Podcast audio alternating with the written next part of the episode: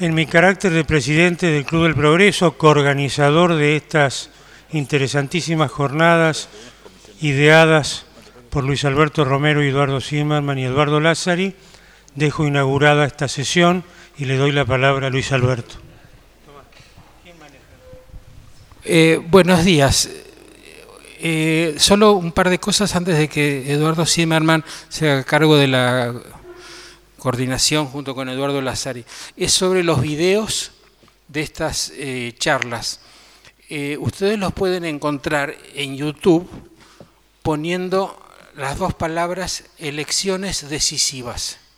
Elecciones decisivas, que es el título del ciclo. Poniendo esas dos palabras le van a venir... Eh, ah, elecciones decisivas. Entonces en YouTube van a encontrar los videos a medida que los vamos subiendo.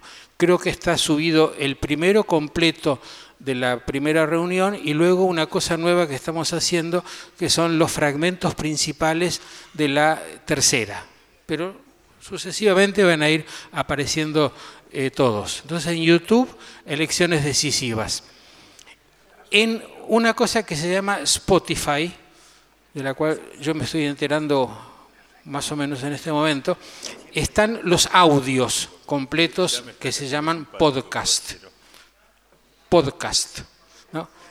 Sí, y también con las dos palabritas elecciones decisivas.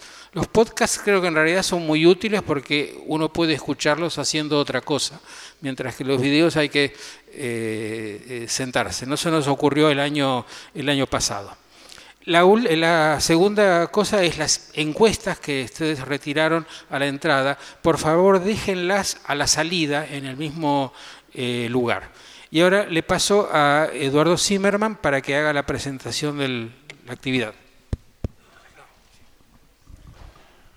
Bueno, muy buenas tardes a todos. Bienvenidos a esta nueva reunión del ciclo, hoy dedicado a una elección que seguramente para muchos podría haber sido la primera al armar un listado de elecciones decisivas en la historia argentina. Es casi redundante decir algo sobre el papel que el peronismo ha cumplido en la historia argentina, para muchos un parteaguas, para otros esa es una versión exagerada del significado del peronismo en la historia argentina, pero ciertamente está más que justificada la, fecha de 1946 para integrar el listado de elecciones decisivas en el ciclo que hemos organizado. Tal vez menos conocido que ese papel central del peronismo en la historia argentina es eh, la enorme producción académica que el peronismo ha generado. Para un público más general esto a veces es menos conocido. El peronismo se ha convertido casi en una industria académica por sí mismo y a lo largo de muchos años historiadores, sociólogos, politólogos, economistas han producido y producen algunos de los trabajos más relevantes de las ciencias sociales en la Argentina, originados en el intento por responder, por entender, por interpretar ese papel que el peronismo ha tenido en la historia argentina. Hoy tenemos la suerte de tener a dos figuras que han contribuido enormemente a ese enorme caudal de conocimiento de las ciencias sociales argentinas despertado por el impacto que el peronismo ha tenido en su historia. Juan Carlos Torre, de la Universidad Torcuato Di Tella, Juan Manuel Palacio, de la Universidad de San Martín y CONICET, ambos a lo largo del tiempo, algunos desde hace algunos años más, otros más recientemente, han contribuido con una innumerable cantidad de artículos y libros a nuestro conocimiento del papel del peronismo en la historia argentina y al mismo tiempo a ese crecimiento en el caudal de conocimiento en las ciencias sociales argentinas, originado por los interrogantes que el peronismo ha generado. La mecánica de la reunión va a ser la misma, Eduardo Lázari va a coordinar las presentaciones de ambos presentadores, después van a cruzar con comentarios eh, mutuos a lo dicho anteriormente y después vamos a abrir a las preguntas que se harán por escrito como en las reuniones anteriores. Entonces, sin más, le dejo a Eduardo la conducción del evento. Muchas gracias. Buenas tardes. Eh, la dinámica que vamos a utilizar para el encuentro son 20 minutos por parte del doctor Torre, después 20 minutos por parte del doctor Palacio, luego 10 minutos de retruque a las ideas novedosas que aporte cada uno de ellos y luego el tiempo restante respuesta a las preguntas que vamos a efectuar desde aquí.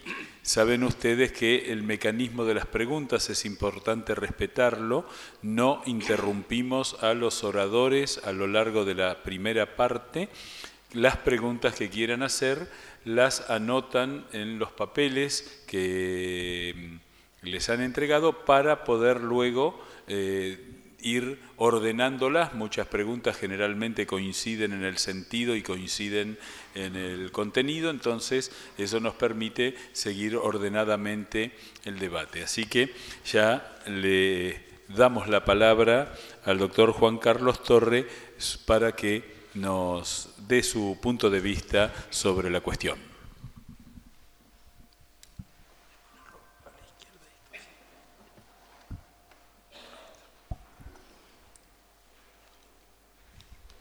Muy bien. Buenos días a todos o buenas tardes. Estamos en ese lugar confuso del día para hablar de un acontecimiento que no tuvo ninguna confusión. Las elecciones de 1946. Eh, mala suerte, mala suerte. La vida es así.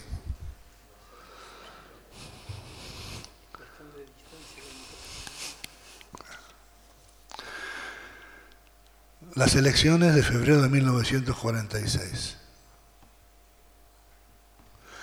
Las elecciones para elegir un nuevo gobierno estaban previstas para 1943, el año que terminaba el mandato del presidente de entonces, Ramón Castillo. Castillo estaba al frente del Ejecutivo, luego que el presidente electo con él en 1938, Roberto Ortiz, renunció con problemas de salud en 1940. Con vistas a estas elecciones de 1943, dos grandes figuras de la época, el expresidente Marcelo Torcuato de Alvear y el expresidente general Agustín Justo, habían comenzado a acercar posiciones. En medio de los debates provocados por la Segunda Guerra Mundial, Alvear y Justo se habían pronunciado en favor de la causa de los países aliados en contra de la política neutralista del gobierno de Castillo. Este acercamiento tenía una gran promesa para los argentinos, porque a través de él comenzaban a cerrarse las heridas producidas por el golpe de 1930. Alvear era el jefe del Partido Radical, la principal víctima del golpe el general Justo era quien había sido el principal beneficiario del golpe, ya que le despejó por el fraude mediante el camino a la presidencia. En la vereda de enfrente estaba el presidente Castillo, un conservador crecientemente aislado, crecientemente desprovisto de apoyos que trataba de, de un modo u otro, neutralizar o salir de su aislamiento, recostándose el ejército y en la tolerancia al fraude electoral. Las elecciones para dirimir la sucesión de Ramón Castillo, decía, fueron convocadas para fines de 1943. Todo indicaba, todo indicaba que los dos jefes políticos de la oposición, Alvear y Justo, habrían de sumar votos para confrontar con Castillo y su círculo conservador. Pero no pudo ser. Y no pudo ser porque intervino la parca y sacó de la escena a los dos jefes de la oposición. Quien lo hizo primero fue Alvear, que con su salud maltrecha murió en marzo de 1942. Quedaba todavía en carrera el general Justo, con el cual los radicales habían llegado a reconciliarse y luego de la muerte de Alvear lo rodeaban como su posible candidato a la presidencia. Con esa perspectiva por delante, conformaron a principios de 1943 una coalición. la llamaron la Unión Democrática. y de esa formarán parte el Partido Radical, el Partido Socialista y el Partido Demócrata Progresista. Esta jugada política, la Unión Democrática de 1943, no pudo levantar vuelo, porque en forma inesperada, en enero del 43, murió justo, víctima de un derrame cerebral. La desaparición de Justo tuvo consecuencias importantes para los días por venir. Una de esas consecuencias, despejar la escena militar. Si bien estaba retirado del ejército, el general Justo ejerció una poderosa influencia y tenía en sus manos los hilos políticos de la corporación militar. Su desaparición hizo verosímil, hizo posible proyectos que en vida seguramente él hubiera bloqueado.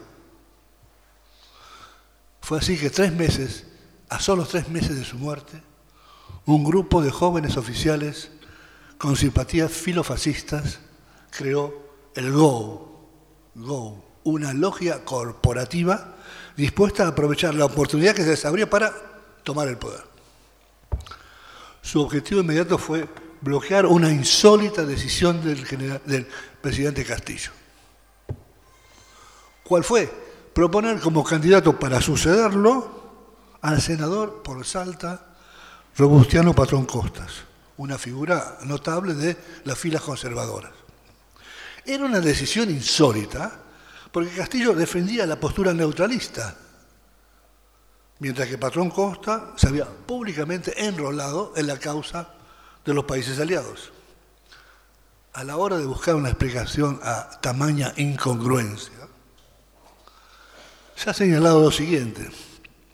Con esa decisión, Castillo estaba pagando una deuda de honor, como caballero que era, con el senador salteño, unos años antes, Patrón Costas había movido sus influencias para que Castillo, una figura sin grandes credenciales, pudiera acompañar en 1938 como vicepresidente a Roberto Ortiz en la presidencia. Reparemos en la anécdota.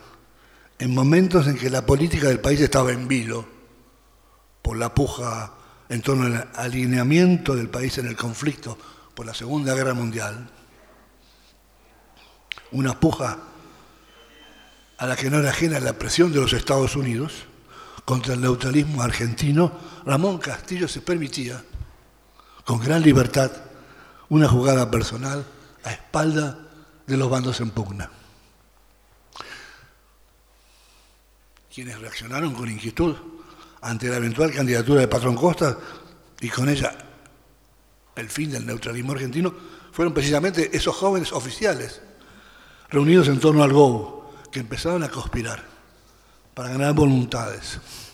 En su plan original fijaron como fecha del golpe que pensaban realizar septiembre de 1943. Pero la fecha del golpe se tuvo que adelantar. Y se adelantó por otra decisión de Ramón Castillo.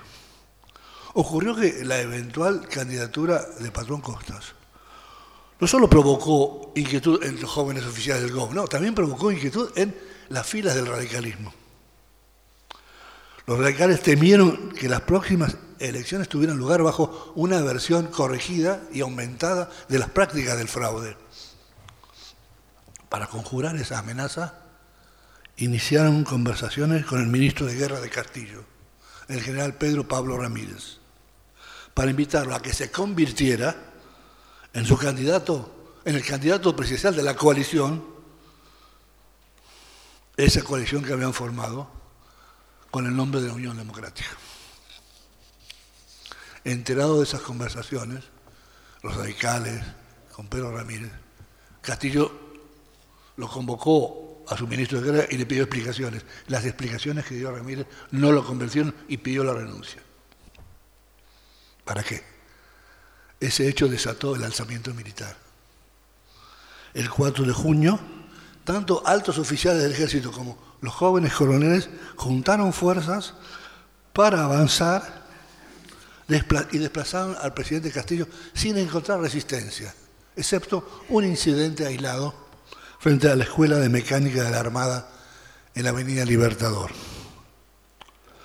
Con el corolario de una sucesión de accidentes y de jugadas individuales, comenzó entonces otro capítulo en los prolegómenos de la elección de febrero de 1946. Llegado a este punto de la crónica, voy a concentrar de ahora en más la atención sobre quién sería el vencedor de esa elección. Me refiero, por supuesto, al coronel Perón. Producido el golpe militar del 4 de junio de 1943, en el plazo de un año, Perón se convirtió en el hombre fuerte del régimen militar, maniobrando entre bastidores eliminando rivales. En julio de 1944, digamos, casi un año del golpe, era simultáneamente vicepresidente, ministro de guerra y secretario de trabajo. Nadie tenía más recursos que él en el gobierno de entonces. Desde la presidencia, sobre el gobierno del presidente Farrell, que en realidad lo secundaba sin chistar. Desde el Ministerio de Guerra, sobre la corporación militar y desde la Secretaría de Trabajo sobre las organizaciones obreras. Fue en esta última agencia del gobierno, la Secretaría de Trabajo, que comenzó Perón a ganar una personalidad diferenciada dentro del elenco militar. Con el resto de sus camaradas compartía una preocupación. ¿Cuál preocupación? El avance de los comunistas en el mundo del trabajo. Desde que a mediados de 1930 se inició la reactivación de la economía, ahora con eje en la industria, las fábricas se habían llenado de más y más trabajadores provenientes en su mayoría de las provincias del país. Y fue entre esos trabajadores, son un millón de trabajadores industriales en el plazo de, de 10 años, que los comunistas, hasta entonces una corriente periférica, empezaron a movilizar, a organizar huelgas. Comprensiblemente, una vez en el poder, los, golpistas del 4 de junio lanzaron una vasta operación represiva sobre los militantes comunistas. Pero fue con respecto a qué hacer con el comunismo que Perón se diferenció de sus camaradas. Porque tomando distancia de la reacción inicial de la revolución, puramente represiva, desde la Secretaría de Trabajo comenzó a buscar una apertura a los sindicatos. Como se ocuparía de destacar, como se ocuparía de señalar más de una vez, lo que había que hacer era combatir al comunismo, pero atacar también las causas del avance del comunismo. No bastaba la represión, era preciso algún tipo de apertura y por lo tanto desde ese lugar los poderes públicos promovieron la sindicalización, impusieron la negociación colectiva, repararon viejos agravios. Más que suscitados por la fuerza de la movilización obrera todavía débil, estas iniciativas tenían una función preventiva desde la perspectiva de Perón. ¿Cuál? Conjurar el riesgo potencial que del ascenso del comunismo a la vista del precario estado de las relaciones laborales en Argentina. Había que hacer algo. Al tiempo que ponía en marcha la apertura laboral, con muy buena recepción entre los gremialistas, Perón se dirigió a los empresarios y los invitó a colaborar para, para evitar una agudización de lo que él entreveía como la lucha de clases en la Argentina. En un recordado discurso en la Bolsa de Comercio, le dijo a los empresarios, es preferible sacrificar 20% hoy a correr el riesgo de, a correr el riesgo de perder el 100% mañana. En su campaña, el secretario de Trabajo colocó su gestión bajo los auspicios de la doctrina social de la Iglesia, aunque también era visible en ella la experiencia del fascismo social europeo, que Perón había sido testigo en una breve estadía en la Italia de Benito Mussolini. Pero no estaba en los cálculos de Perón encaminar su empresa hacia un régimen de tipo corporativo, como que había capturado la imaginación de sus camaradas del GO. No.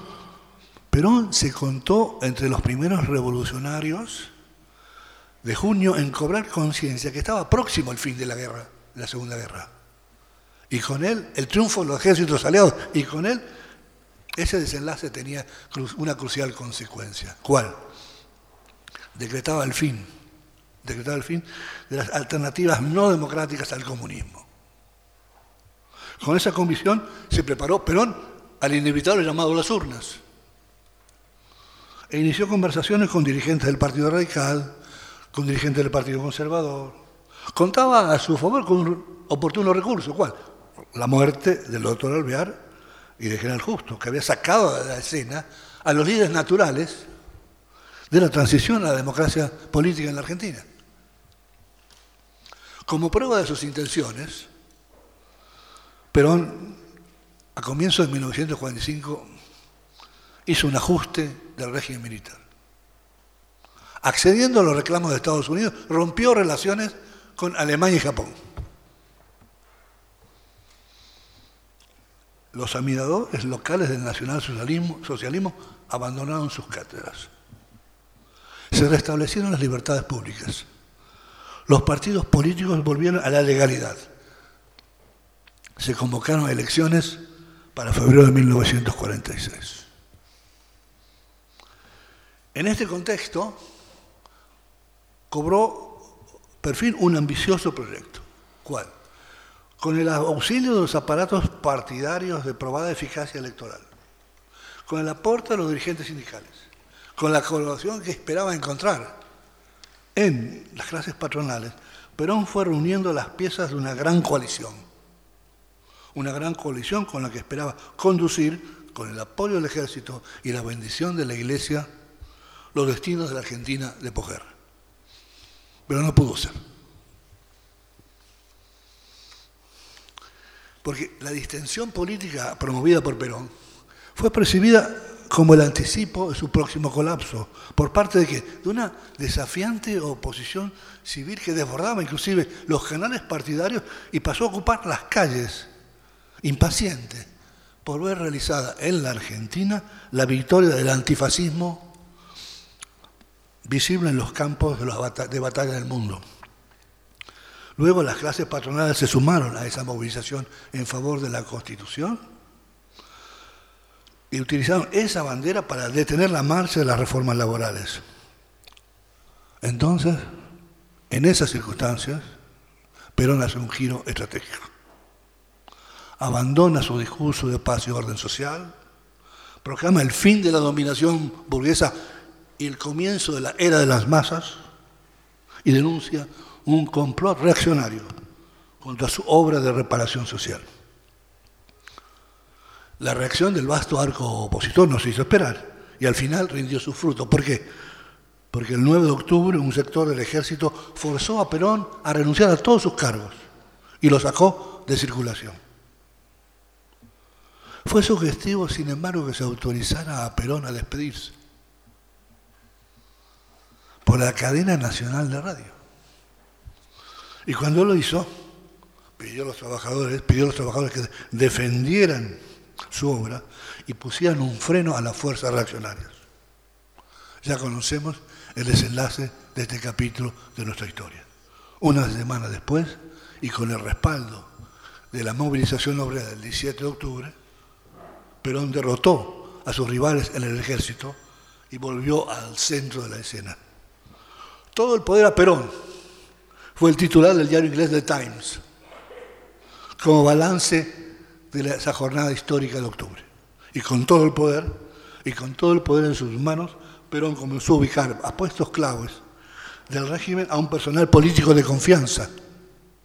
Y se preparó para encarar el desafío que tenía por delante. ¿Cuál? Competir en las elecciones de febrero del 46. En cuatro meses montó su propia coalición electoral.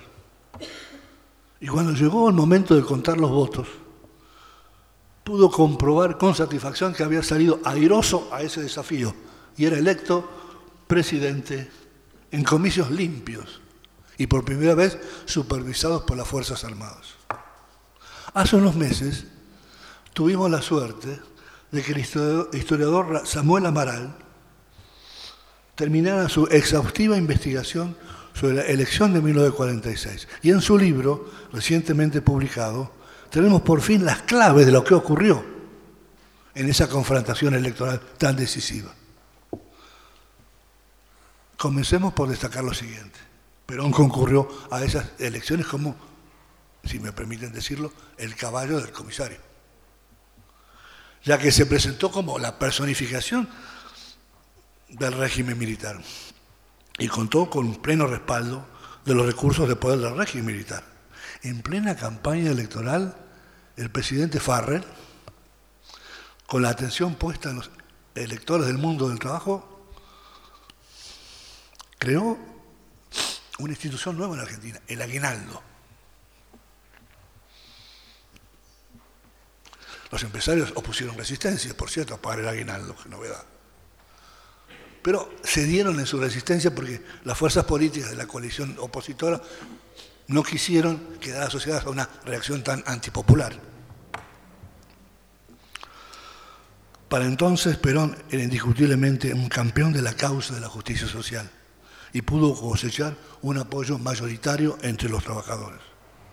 Por muchos años, la explicación del triunfo de Perón giró alrededor de su ascendiente dentro del mundo del trabajo y en la contribución de los sindicatos que formaron un partido, el Partido Laborista, para respaldar su candidatura. Pero como ha subrayado Amaral, la candidatura de Perón se impuso en toda la geografía política del país y fuera del área metropolitana, la presencia de los trabajadores organizados era más bien escasa. A partir de esa constatación, Amaral nos invita a jerarquizar también la contribución que hicieron miles de cuadros políticos de los partidos tradicionales, que junto con sus seguidores acudieron a la convocatoria de quién, luego de haber superado la crisis de octubre, aparecía con los recursos para hacer efectivos sus promesas políticas. Sea que creyeran, sea que creyeran en su mensaje, sea porque vieron en él una garantía para conservar sus intereses políticos, lo cierto es que Perón logró entre los políticos de provincia un amplio acompañamiento. El mascarón de proa de estos apoyos fueron los desertores del radicalismo agrupados en la UCR Junta Renovadora, el otro partido de la coalición. Pero atención, convengamos, el Partido Radical era, un conglomerado de partidos. Cuando se hacen las cuentas, la contribución del radicalismo, en las elecciones del 46 hubo 15 listas radicales que apoyaron a la fórmula de la oposición y hubo 14 listas radicales que apoyaron a la fórmula de Perón. Lo que da una idea de la dispersión en que se encontraba el Partido Radical. Pues bien, de todos modos, disperso o no, tenía los cuadros para que 10 de los 14 candidatos a gobernador de la fórmula peronista eran de origen radical. Otros cuatro eran militares. Y a su vez, 15 de los senadores también provenían del radicalismo. Por cierto, en esta contabilidad hay que ubicar también a las figuras del conservadorismo muchos de los cuales buscaron refugio en la coalición peronista para escapar a que la venganza que tramaban contra ellos los políticos del radicalismo si lograban imponerse en las urnas. Es sugestivo advertir que en varios distritos la confrontación de los opositores con Perón fue opacada. Fue opacada ¿por qué? Por el conflicto con los conservadores, montado por los radicales, para los cuales había llegado la hora, por fin había llegado la hora de cobrarse las cuentas del golpe de 1943. De 1930, perdón. Una evidencia de la animosidad existente en las vidas de la oposición la ofreció el complicado trámite de la nueva Unión Democrática. A los partidos reunidos en 1943 se agregó ahora un socio nuevo, el Partido Comunista. Y este socio nuevo bregó, bregó sin suerte, para que se ampliara la coalición incluyendo al Partido Conservador, para así reforzar el frente antifascista ante la amenaza que se cernía sobre el país. Pero no pudo ser. Los radicales dijeron no. Se opusieron. Y los conservadores, por tanto, se dividieron. Unos apoyaron informalmente a la Unión Democrática y otros, como decía hace un momento, buscaron refugio y se pasaron a la coalición oficialista.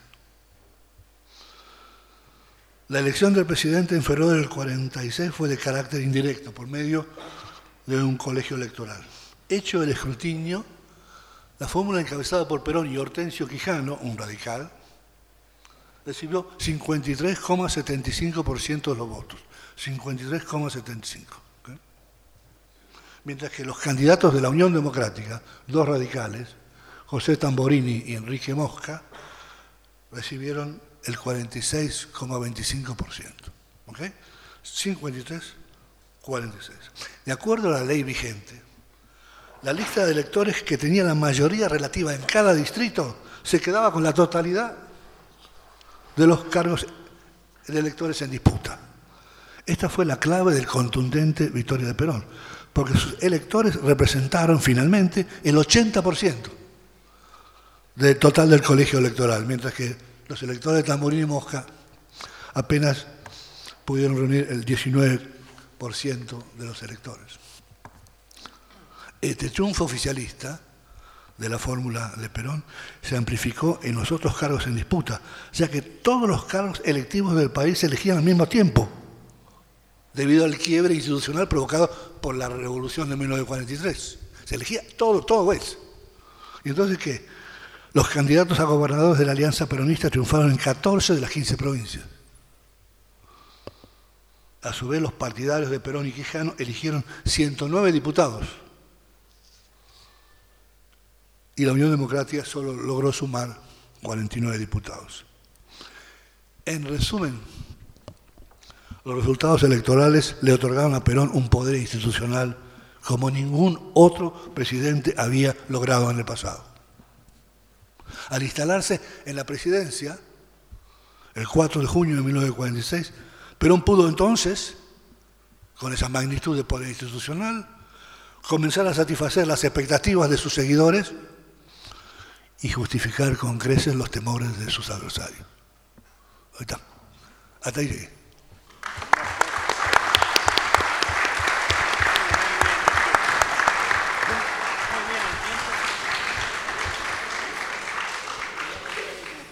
Antes de ceder la palabra a Juan Manuel Palacio, eh, pedimos encarecidamente apagar o poner en vibrador los celulares, por favor. ¿eh? Por favor.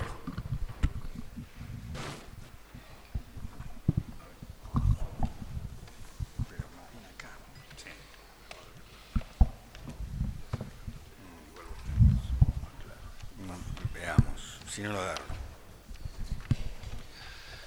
Bueno, espero que se me escuche. No sé si mejor no lo voy a agarrar directamente. Estaba haciendo prueba de sonido nada más. Ahora sí. Bueno, quiero agradecer en primer lugar a los organizadores del ciclo, en particular a Eduardo Zimmerman y a Luis Alberto Romero, por haberme invitado a participar y haberme hecho el honor de adicional de compartir la mesa con prestigioso colega y amigo Juan Carlos Torre. Me toca eh, hablar hoy de unas elecciones sobre las que, como cuando uno tiene que presentar a una verdadera celebridad y dice no necesita presentación, eh, casi no requiere explicar por qué han sido decisivas para la historia posterior de este país. En particular, dicho esto en estos días en que otra versión del peronismo, o mejor dicho dos, o quién sabe si tres, se disputarán una vez más la elección por la presidencia de la Nación 73 años después de aquella. Yo no voy a hablar de la elección en sí, ya lo ha hecho recién Juan Carlos, es decir, que no me referiré al sustantivo del título de este ciclo sobre elecciones decisivas. Me concentraré en cambio en el adjetivo. Quiero decir, trataré de preguntarme por las razones que hicieron decisivas a dichas elecciones para la historia contemporánea del país. Y me pregunto entonces, ¿qué cosas son esas que hizo Perón antes y confirmó después de su triunfo en 1946 para convertir en decisivas a las elecciones de ese año? ¿En qué consiste ese legado tan perdurable y hasta qué punto significó un giro en el transcurso de la historia? Pero además, ¿cuántas y cuáles de esas acciones hay que atribuirlas a la voluntad, decisión y vocación de cambio de Perón y cuáles a la fuerza de procesos estructurales que se venían desarrollando en el país y solo faltaba un agente que las implementara?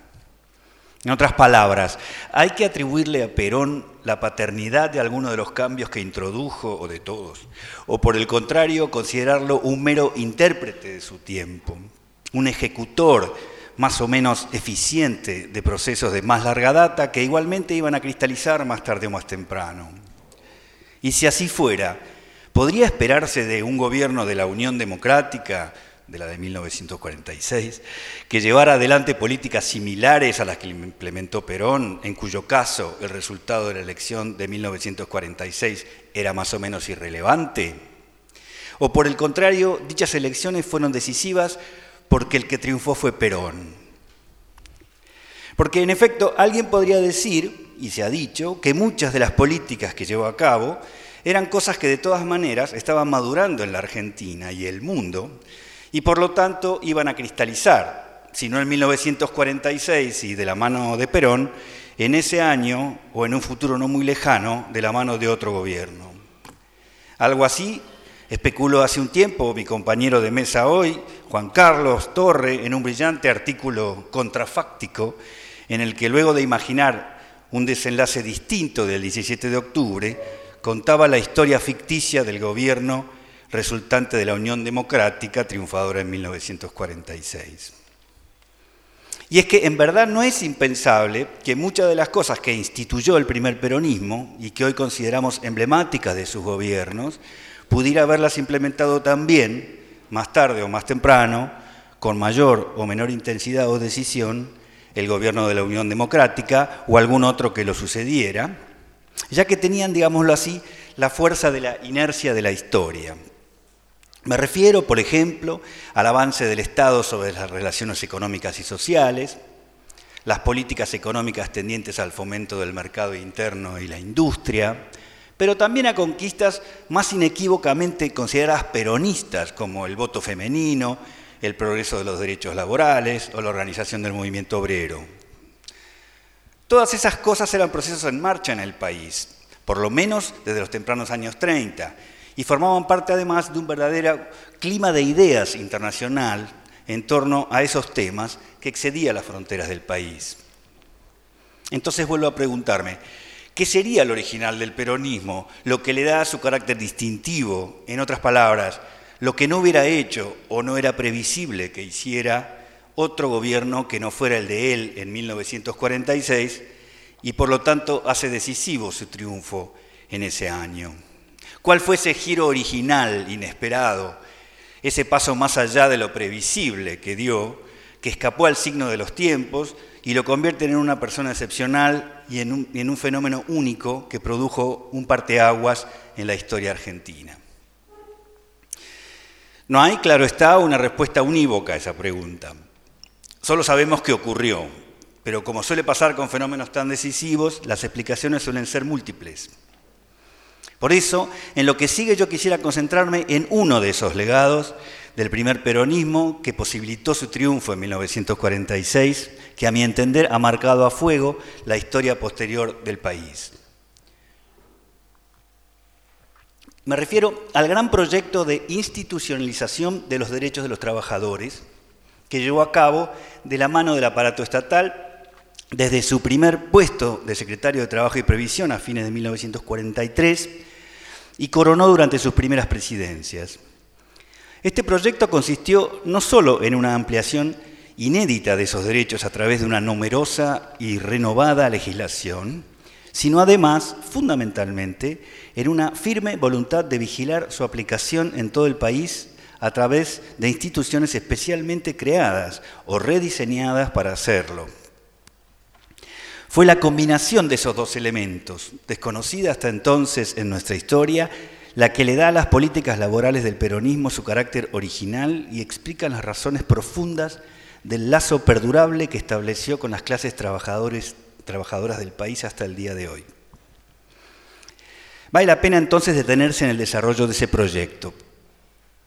Desde el día 1 en que asumió como secretario de Trabajo y Previsión, Perón se dedicó a diseñar un ambicioso programa legislativo para la protección y regulación del trabajo que al final del camino no solo superó en número la legislación laboral producida por todos los gobiernos anteriores sumados, sino que abarcó terrenos hasta el momento intocados por la regulación estatal, como el trabajo de los peones rurales, la institución del aguinaldo o las vacaciones pagas.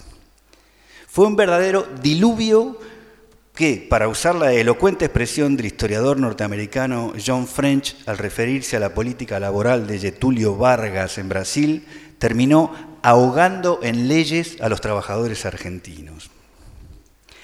Ese programa legislativo, cuyos mojones más recordados sean probablemente el Estatuto del Peón de 1944 o el decreto de 1945 estableciendo el salario mínimo vital, el sueldo anual complementario y la doble indemnización, incluyó en verdad cientos y cientos de decretos y disposiciones cada año sobre los más variados temas, como disposiciones sobre la modalidad del pago de salarios, jornada de trabajo, descanso semanal, accidentes, procedimientos de conciliación y arbitraje, la reglamentación detallada de cada una de las actividades productivas o la creación de estatutos profesionales.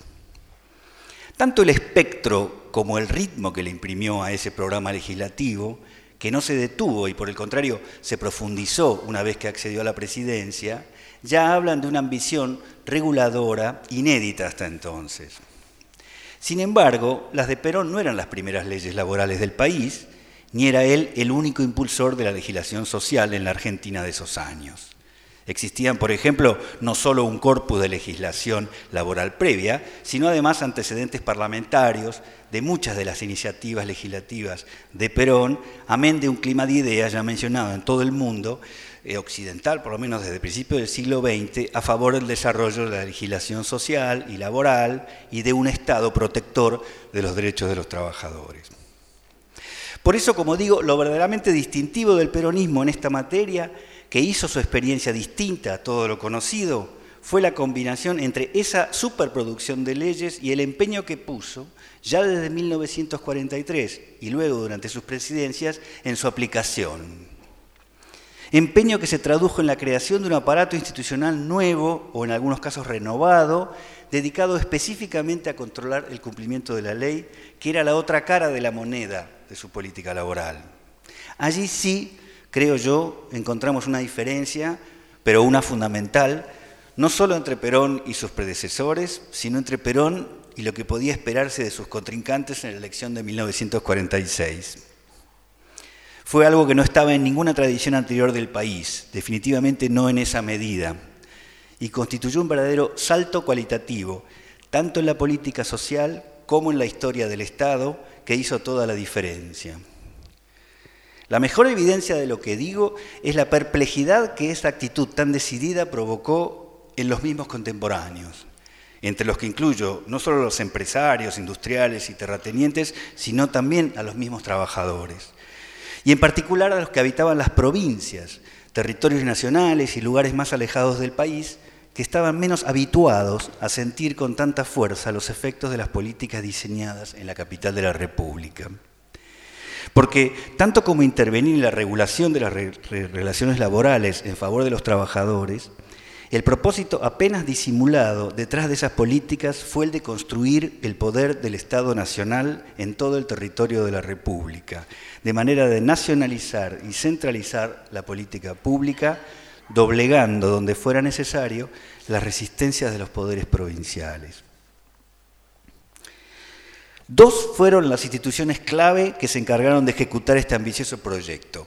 La primera es la más famosa, aunque mucho más mentada que estudiada, la Secretaría de Trabajo y Previsión, dependencia que crea Perón a fines de 1943 sobre la base del antiguo Departamento Nacional de Trabajo. Entre esa fecha y 1946, esa dependencia fue, además del lugar desde donde Perón construyó su carrera política, la usina de su ambicioso proyecto legislativo y el cuartel general desde donde ejecutó su programa de intervención social. La nueva Secretaría absorbió a todos los departamentos y oficinas de trabajo que, existían en las provincias, así como a otras dependencias del Estado Nacional relacionadas con lo social, que estaban distribuidas en diversos ministerios, reparticiones públicas, transformándose así en una gigantesca repartición fuertemente centralizada. Además de generar toda la legislación en materia laboral, decretos primero, proyectos de ley luego de 1946, la Secretaría estaba encargada de su control en todo el país, ya que funcionaba como policía de trabajo en cada jurisdicción, con la capacidad de hacer inspecciones, recibir denuncias y multar a los infractores, así como de intervenir en todos los conflictos laborales que se produjeran a partir de un sistema unificado de conciliación y arbitraje entre obreros y patronos. Una de las claves del éxito de esta perfeccionada maquinaria institucional fue el gran despliegue territorial que tuvo, mediante la creación de una gran red tentacular de delegaciones provinciales y subdelegaciones regionales y locales distribuidas estratégicamente en toda la geografía nacional, que respondían en un cerrado organigrama administrativo a las directivas de la Oficina Central en Buenos Aires. Estas delegaciones operaron muy eficazmente, no solo para controlar la aplicación de la ley hasta en las regiones más remotas, sino que se convirtieron en verdaderos lugares de difusión de las normas y en canales de asesoramiento y patrocinio legal de los trabajadores. En sus dependencias se informaba a los trabajadores sobre sus derechos y las nuevas leyes y decretos, pero además se los asesoraba sobre cómo hacerlos valer ante los estrados judiciales en caso de una disputa. No por nada, las dos oficinas clave de estas delegaciones, que dependían directamente del delegado, eran las de propaganda, que tenía a su cargo la difusión y reproducción de los textos de las leyes y una distribución amplia de sus textos entre los trabajadores del lugar, y la de asesor letrado, que reunía un equipo de abogados que asesoraban a los trabajadores y eventualmente los representaban gratuitamente en los juicios. Por fin eran las delegaciones de la Secretaría que tenía lugar el primer paso procesal de los conflictos. Allí radicaban los trabajadores las denuncias y allí se hacía el primer intento de conciliación para evitar un desenlace judicial y se recababan los primeros testimonios y elementos de prueba para la eventualidad de un juicio. La otra institución clave del proyecto de institucionalización de los derechos laborales fue precisamente la justicia del trabajo, un fuero nuevo en el país creado por Perón en 1944 a través de un decreto. Estos tribunales tampoco fueron una ocurrencia de Perón, ni el fruto de su originalidad, sino que era una institución largamente esperada en ámbitos jurídicos y parlamentarios desde hacía décadas en el país y que ya había sido implementada en la mayoría de los países del mundo occidental y algunos de la región desde la primera década del siglo XX. Pero el nuevo fuero, que de acuerdo a las ideas en boga había nacido en el mundo con la misión de velar por los derechos de los trabajadores, cobró en la Argentina, de la mano del peronismo, un cariz singular y hasta podría decirse extremo. En efecto, más allá de que la función de proteger a la parte más débil de la relación laboral estaba en el centro del sustento doctrinario del nuevo fuero, Perón que más allá de todos los antecedentes que existían era quien le había dado vida en el país, usó este rasgo para apropiarse de la paternidad de la justicia laboral argentina. Eso implicó no solo convertirle en un eje central de su discurso proselitista antes y después de las elecciones de 1946, sino también tomar medidas muy concretas para que los nuevos tribunales fueran encarnados por jueces que se convirtieran en fieles ejecutores de las leyes laborales y de sus ideas en materia social había creado así, según sus propias palabras, la justicia de los trabajadores, en oposición a la justicia de la oligarquía, o simplemente su justicia, la justicia peronista. Estos tribunales, junto con la acción de la Secretaría y sus delegaciones ya referidas, fueron determinantes para la ejecución fiel y acabada del programa legislativo del peronismo. En sus estrados ocurrió a poco de andar algo que nadie esperaba en la Argentina de 1946, que los trabajadores urbanos o rurales por igual comenzaran a ganarle sistemáticamente los juicios a sus patrones. Esta novedad, que además, como sabemos, había venido para quedarse en nuestro país, produjo un verdadero shock en el mundo de las relaciones laborales. El peronismo no solo había otorgado a los trabajadores nuevos derechos y protecciones, sino que había puesto a su disposición oficinas del Estado cada vez más cercanas y amigables, en donde se les informaba sobre las nuevas leyes y se los alentaba a denunciar su incumplimiento por parte de la patronal. Pero además, de ser necesario, allí mismo eran instruidos sobre cómo plantear judicialmente su demanda y se les ofrecía representación legal gratuita ante los nuevos tribunales laborales que, por si fuera poco, estaban encabezados por magistrados particularmente interesados en defenderlos. Este cimbronazo en la ecología de las relaciones laborales en la Argentina, que terminó alterando para siempre la relación de fuerzas entre patrones y trabajadores, es a mi entender uno de los legados más trascendentes del primer peronismo que habilitó su ascenso al poder en 1946. Y no lo digo solamente por el indudable y casi perpetuo rédito político que le granjeó dicho proyecto al peronismo, convirtiendo al grueso de los trabajadores argentinos en eternos y leales peronistas y cimentando apoyos electorales continuados. Me refiero a otro proceso más silencioso pero igualmente transformador y duradero, la forma en que dicho programa fue transformando de manera profunda y perdurable la percepción y la experiencia de la ley y del Estado por parte de los trabajadores argentinos. La acción combinada de las instituciones aquí descriptas, junto a una actitud proactiva que muy rápidamente sostuvieron los trabajadores mismos, haciendo uso intensivo de ellas, fue forjando con el tiempo una conciencia legal y un lenguaje de derechos entre los trabajadores que una vez adquiridos ya no iban a olvidar. La experiencia de los años peronistas hizo que la ley pasara a formar parte estructurante de la identidad de los trabajadores argentinos y su ejercicio o uso reiterado ante las diferentes agencias estatales y ante los estrados judiciales fue conformando entre ellos una verdadera cultura legal que modificó las relaciones laborales en la Argentina hasta el día de hoy. Curioso legado el de la ley y las instituciones para un gobierno que se supone fue una de las expresiones más claras y fundacionales del populismo latinoamericano. Muchas gracias.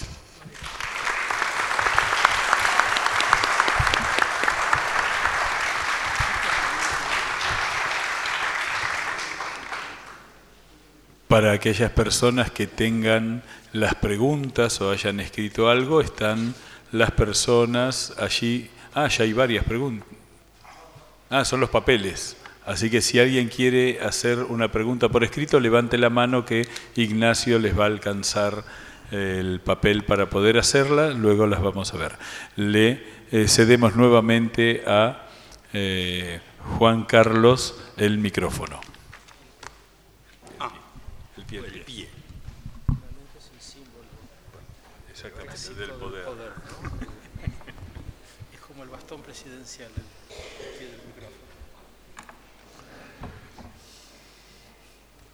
Bueno, según eh, la, regla de juego, yo tendría que hacer un comentario crítico a lo que ha dicho lo que ha dicho mi amigo. Tengo que, tengo que criticarlo, ¿no? Está bien, está bien.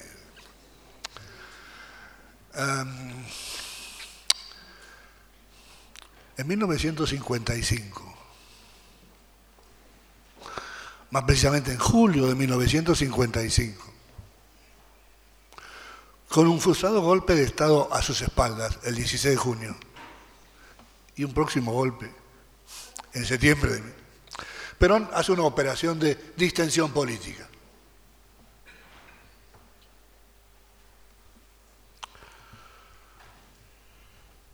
Entre otras cosas, le permite a la oposición usar la radio por primera vez en 10 años, para que exprese su opinión. Pero todo eso lo va a hacer en el marco de un discurso donde va a decir, es verdad. Durante mi gestión hemos libertado las libertades públicas. Lo hemos hecho, de la mejor manera, pero en todo caso,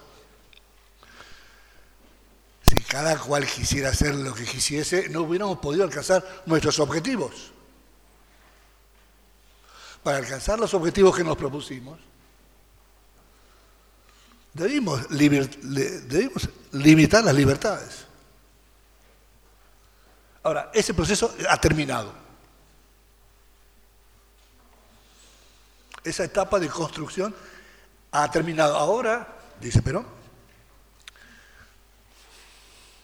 dejo de ser el presidente de los peronistas para ser el presidente de todos los argentinos, amigos o adversarios. Perón confiesa aquí, a pesar suyo, en todo caso, no voy a entrar a hacer un juicio de intención, lo que buena parte del mundo sabía. Que los avances en la política social se han sido paralelos a un atrofiamiento de las libertades públicas. Comenzamos por, por donde Palacios formuló la pregunta. Lo que va a ocurrir a partir del año 46 inclusive el 43. Ya venía insinuándose en la Argentina esos avances en política social. Ya estaban, de un modo u otro, en las sombras, procesándose. Efectivamente sí. Efectivamente sí. A partir de la década del 30, Argentina comienza a corregir una ausencia fundamental en materia de legislación laboral. Y sobre todo en la provincia de Buenos Aires, que era el corazón de la industrialización del mundo obrero, el Departamento de Trabajo de la, provincia de Buenos Aires comienza a montar operaciones de conciliación. Invita a las partes a ponerse de acuerdo. Hay ahí gestos en la dirección de lo que se va a llamar la negociación colectiva. No tiene poder legal detrás ese departamento de trabajo en la provincia de Buenos Aires. Pero de todos modos tiene un espíritu. Las cuestiones del trabajo no pueden quedar en manos del mercado. De modo que uno puede decir que el país estaba caminando en una dirección.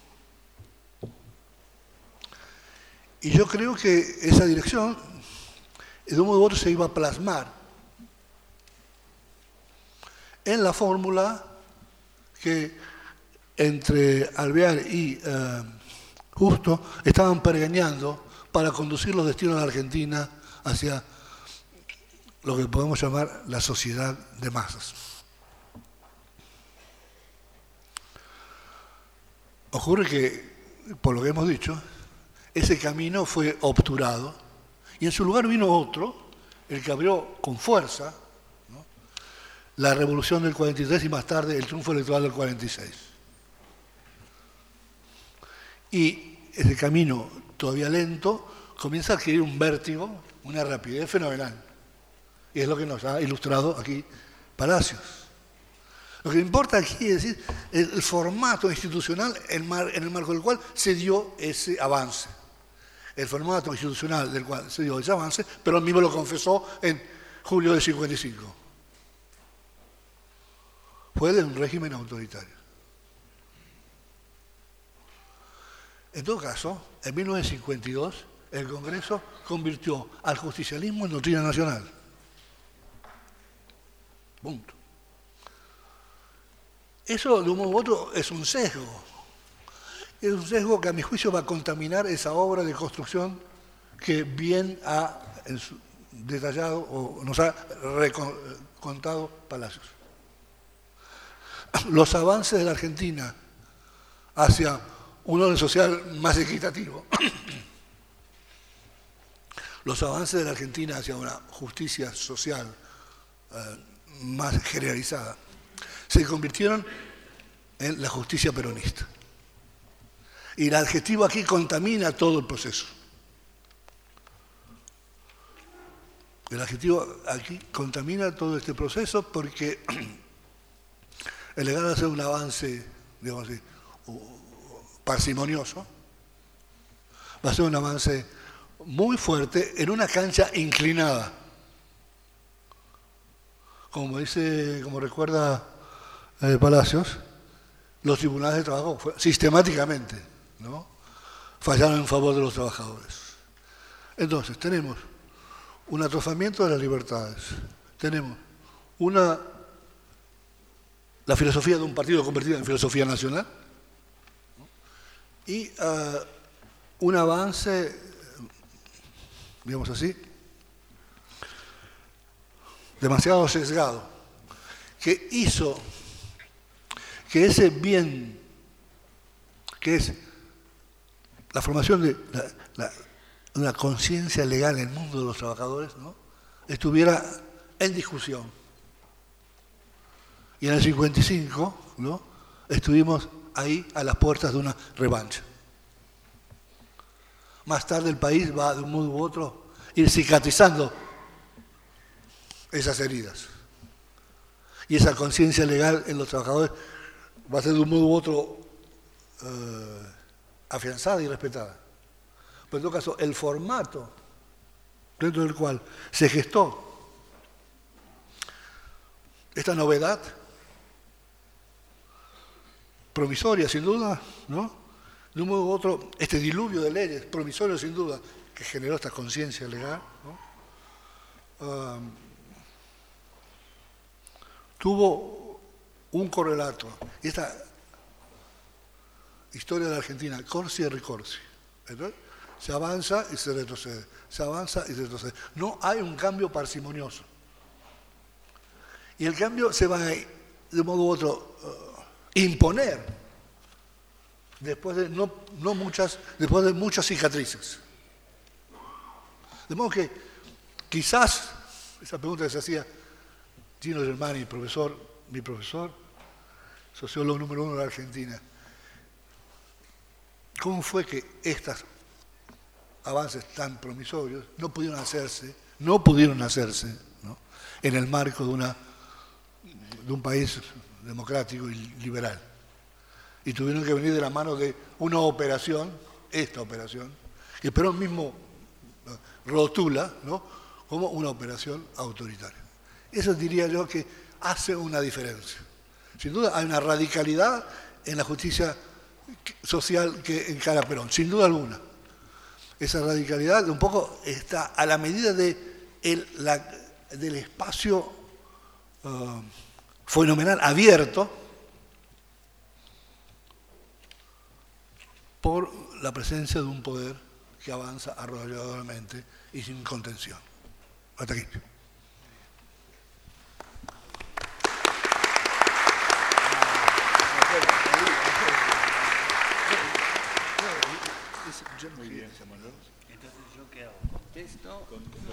O pregunto, o las dos cosas. Quisiera preguntar, eh, comentar algo sobre.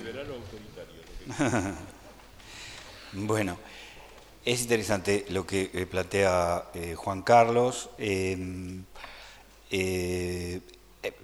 hay una pregunta que me intrigó desde que me dedico a, a, estos temas, que es por qué algo que en otros países sucedió de una manera más suave, este, aquí sucedió de esta manera tan antagónica, la creación de, la justicia del trabajo. Como digo, a pesar de la prédica de a pesar de la tradición de socialista, Alfredo Palat, a pesar de todo eso, Argentina fue uno de los últimos países de la región, no del mundo, de la región latinoamericana, que crea tribunales de trabajo. Este, o sea que eso había un consenso eh, muy grande en el mundo y en la Argentina también había un grupo muy fuerte de laboralistas que venían operando en las universidades, creando cátedras de derechos laborales y desde el principio del siglo XX el consenso estaba. Entonces, ¿por qué tuvo que darse en la Argentina únicamente a través de un gobierno militar y por un decreto? Eh, cuando en otros países sí hubo, fue por ejemplo, este, bueno, en toda clase de formatos, pero en, momentos democráticos y, a través de una ley. ¿Y por qué con tanta controversia? Y efectivamente ahí está los años decisivos entre el 43 y el 46. Yo ensayo una respuesta, puede haber otras. ¿no? que fuera la actuación de la Secretaría de Trabajo y Provisión y sus tribunales administrativos y sobre todo la intención seria de Perón de intervenir, y eso fue, fue mucho más allá que muchos líderes de la región, incluso que Vargas, líderes también considerados populistas, eh, fue una verdadera afrenta. El estatuto del peón y, cruzar, que el Estado cruce la, las tranqueras de las estancias para eh, hacer ver si se cumplía el descanso dominical, eh, digamos, eso fue, digamos, una patada en el hígado para, para, para, una parte importante hasta el día de hoy, ¿no? Como sabemos de la clase terrateniente, etc.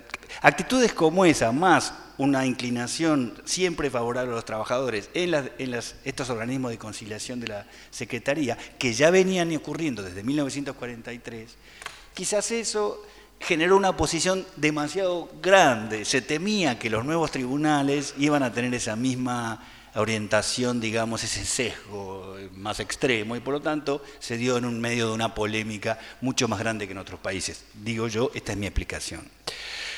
Respecto del sesgo mismo, hay que decir algo, yo ya te lo había dicho en otro eh, eh, escenario, Juan Carlos, es decir, el sesgo está en la ley laboral y en la justicia del trabajo en todas partes del mundo. Es decir, para eso nació la ley laboral y la justicia del trabajo. Si hay algún abogado aquí, espero que coincida conmigo. Es decir, para proteger a la parte más débil, fue una verdadera revolución en el siglo XX en el mundo jurídico. Descubrir que el contrato de locación, según se consideraba en nuestras constituciones liberales, que supone un, un arreglo entre dos partes iguales con el mismo poder, era un contrato entre dos partes profundamente desiguales, alguien que tiene mucho poder y alguien que no tiene mucho poder. Y la ley laboral eh, se diseñó para proteger a la parte más débil. Y los juzgados y las tribunales laborales en todo el mundo se crearon para hacer valer esa ley que protegiera a la parte más débil. De manera tal que el plano inclinado que menciona Juan Carlos no era una invención peronista. Ahora, Perón era muy pícaro, entonces este, dijo, esto es mi creación, todos estos años, y eso tenía razón, en la Argentina nadie creó los tribunales de trabajo, por más que hubo proyectos, yo sí los creo, pues, y entonces por fin voy a llevar yo, se apropió, voy a llevar yo la justicia a los trabajadores, generando probablemente más antagonismo. De manera tal que eh, me parece que lo que hay es como un paso más irritativo este, que hace que en el caso de, la Argentina se haya dado de esta manera. Y ahora si tengo un minuto más, comento sobre Juan Carlos, porque me, con la intervención tuya de hoy eh, noto, me corregirás, cierta insistencia tuya en el ejercicio contrafactual que hiciste aquella vez y que mencioné en ese artículo tan lindo, este, donde qué hubiera pasado si eh, eh, hubiera ganado la Unión Democrática. no sé, noto como un intento por volver a introducir el acontecimiento, el episodio, lo no previsto, ¿no? Es decir, la muerte de Justo, el derrame cerebral, ¿no? Porque sin, que, desató o liberó las manos de los militares, y entonces se dio el golpe, entonces vino Perón, entonces cambió todo, ¿no?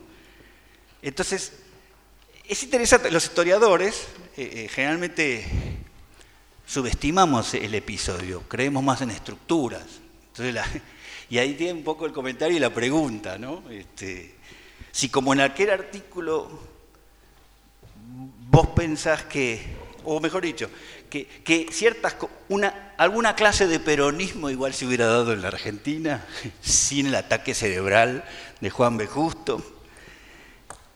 Y, en particular con los, los trabajadores, ¿no? Habrían sido como... De Agustín Justo, perdón, Furcio. Eh, eh, de Agustín Justo. Y con respecto a los trabajadores, ¿hubieran sido necesariamente comunistas? Porque, digo, en México no existió Perón, pero tampoco fueron comunistas, y fue otro líder, ¿no? Digo, entonces, eh, nada, esa, se me ocurrió eso.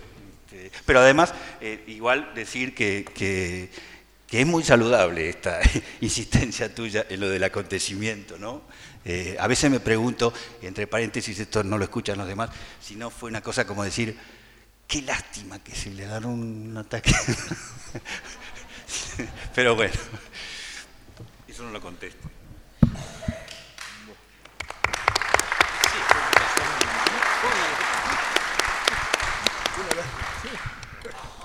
Bueno, agradeciendo las muy medulosas participaciones de Torre y Palacio, realmente muy, además, ayudados por el texto, muy ordenadas, ¿no? que a veces la improvisación las confunde.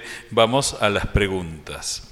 Eh, yo, yo meto una pequeña base diciendo que hemos hablado mucho de lo laboral y poco de lo político. ¿No? Es un detalle que quizás sea interesante en las respuestas, poner más hincapié en lo político. Acá hay un, Eh, son algunas preguntas eh, para ambos. Eh, las voy a juntar porque dice, Perón antes de tomar el poder viajó a Italia y Alemania, creo que eso no es correcto, no viajó a Alemania, pero para estudiar las doctrinas fascistas y nazis para tomar el poder en la Argentina. Y eso se complementa con eh, lo que mostró la historia fue que las reformas y ampliaciones de los derechos fueron tomadas de palacios, varios dicen si la legislación laboral antes del 46 existía o no y si es verdad el origen de la política social de palacios, ¿no? mezclando digamos lo que serían los antecedentes de lo que después se iba a, mostrar, así que creo que esta como primera pregunta puede eh, funcionar como disparador. ¿Cuál? ¿La, de Italia? No. Es decir, si había, había cuestiones laborales previas en la Argentina y si Perón por esa razón fue a estudiarlo a Italia eh, el tema. Es decir, eh, Perón fue ya fue a Italia como agregado militar, me parece entender en la pregunta, ¿fue como agregado militar o fue a estudiar las doctrinas laborales? Eh? Los viajes previos de Perón en Torre. Perfecto. Permítanme una introducción, porque aquí el amigo Palacio ha recordado mi, entusiasmo por los acontecimientos, los acontecimientos, las decisiones, las personas. Allí donde habitualmente la gente está acostumbrada a pensar la tecnología, la sociedad, etc. Perón en Italia. Perón se casó con una joven, eh, hija de un fotógrafo del barrio de Belgrano. Y con ella tuvo 10 años de feliz matrimonio hasta que se murió. 1938 se murió. 1938 se murió, se llamaba le decían Potota. Quedó en estado de desolación, pero la quería profundamente. Se tomó el auto y se fue al sur, pues su familia viene del sur, tiene campos allá. Se perdió en medio del paisaje de la Patagonia y sus amigos dijeron, hay que hacer algo por Juan, hay que sacarlo de ese estado de depresión. Y uno dijo, y, si lo mandamos afuera siempre es bueno airearse. ¿Y a dónde? ¿Y qué tal si lo mandamos a Italia? Y lo mandaron a Italia en el año 39 a, entrenarse en la tropa de los alpinos, allá en los apeninos. Pero Perón, claro, era una persona curiosa, ojo, en su pasado es profesor de la escuela de guerra. A cada rato baja de los Apeninos y va a Roma, y Roma es el super espectáculo de Hollywood, que es Benito Mussolini arengando a las masas. Eso lo va a impresionar. Y, esa, y esa, eso es todo, todo el fascismo que Perón va a aprender, él no va a estudiar. Él va como observador interesado. ¿no? Y si no hubiera muerto Potota, quizás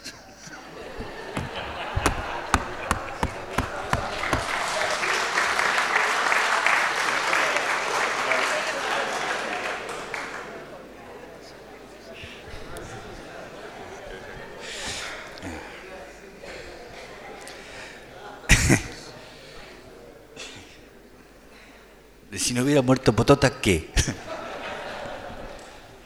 bueno, no, yo la parte nada más en donde pudiera tener relación el viaje a Italia con los antecedentes de la... Sí, no, en realidad yo traté, eh, por ahí me salió mal, de hacer todo lo contrario, de decir que Perón crea las leyes laborales, el, el, primero... No, no, no, es decir, eh, señalé los antecedentes, por supuesto, desde la primera, de 1905, el descanso dominical, este, las leyes de Alfredo Palacio, por supuesto, accidentes de trabajo. No, no, no, no estoy diciendo que no, al contrario, dije que existía una larga tradición y que la diferencia, por supuesto, hay una diferencia enorme de escala, ¿no? De escala en la cantidad de áreas reguladas ¿no? este, a partir de Perón y la Secretaría de Trabajo y Previsión es infinitamente, infinitamente más amplia, como digo, la cantidad de leyes y decretos es mayor que la de todos los gobiernos anteriores sumados, pero no que los otros no hayan tenido, sino que es esto, es una contundencia en la cantidad y sobre todo en el tema de la aplicación. Ahí me parece que hay una diferencia fundamental porque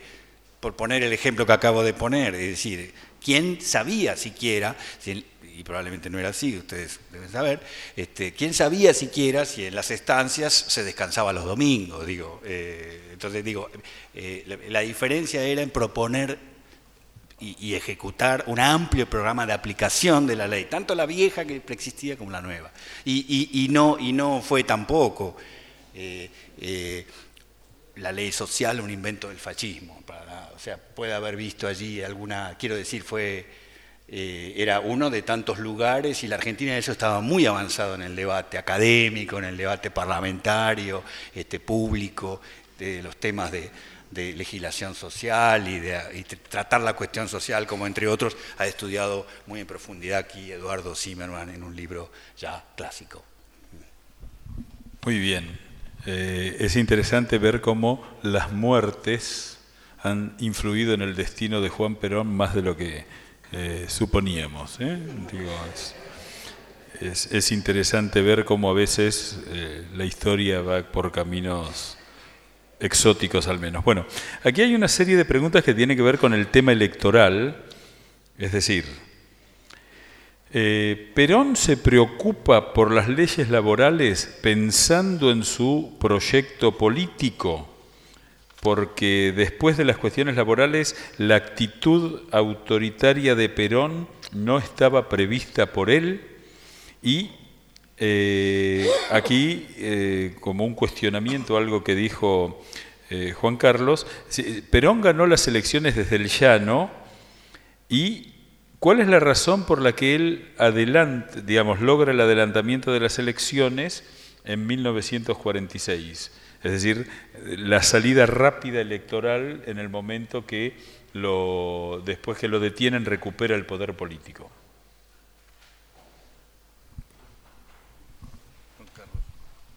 Se están pasando el micrófono. No, no, pero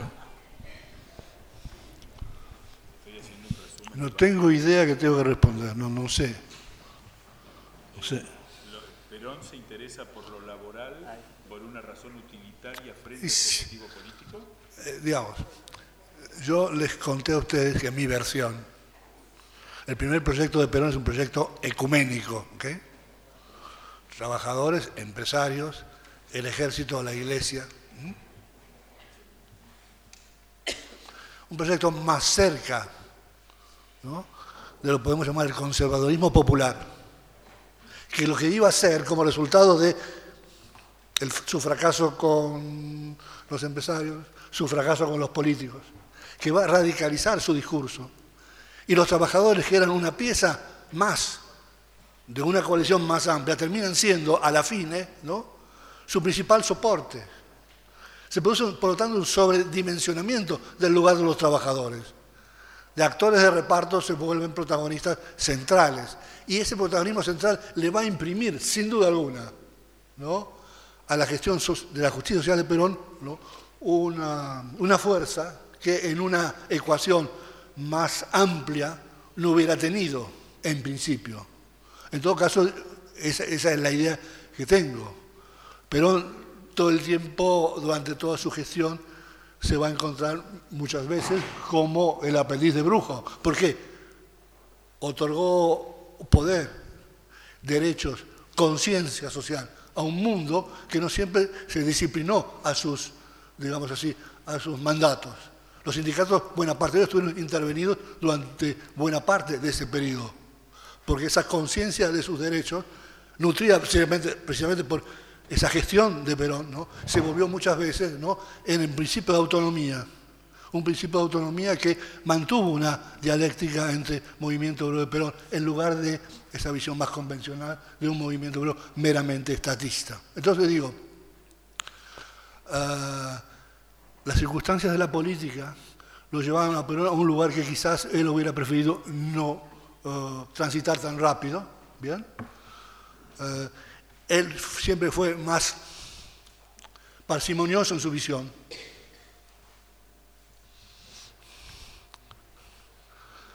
Siempre estuvo a favor del tiempo. Lo, va a decir más de una vez.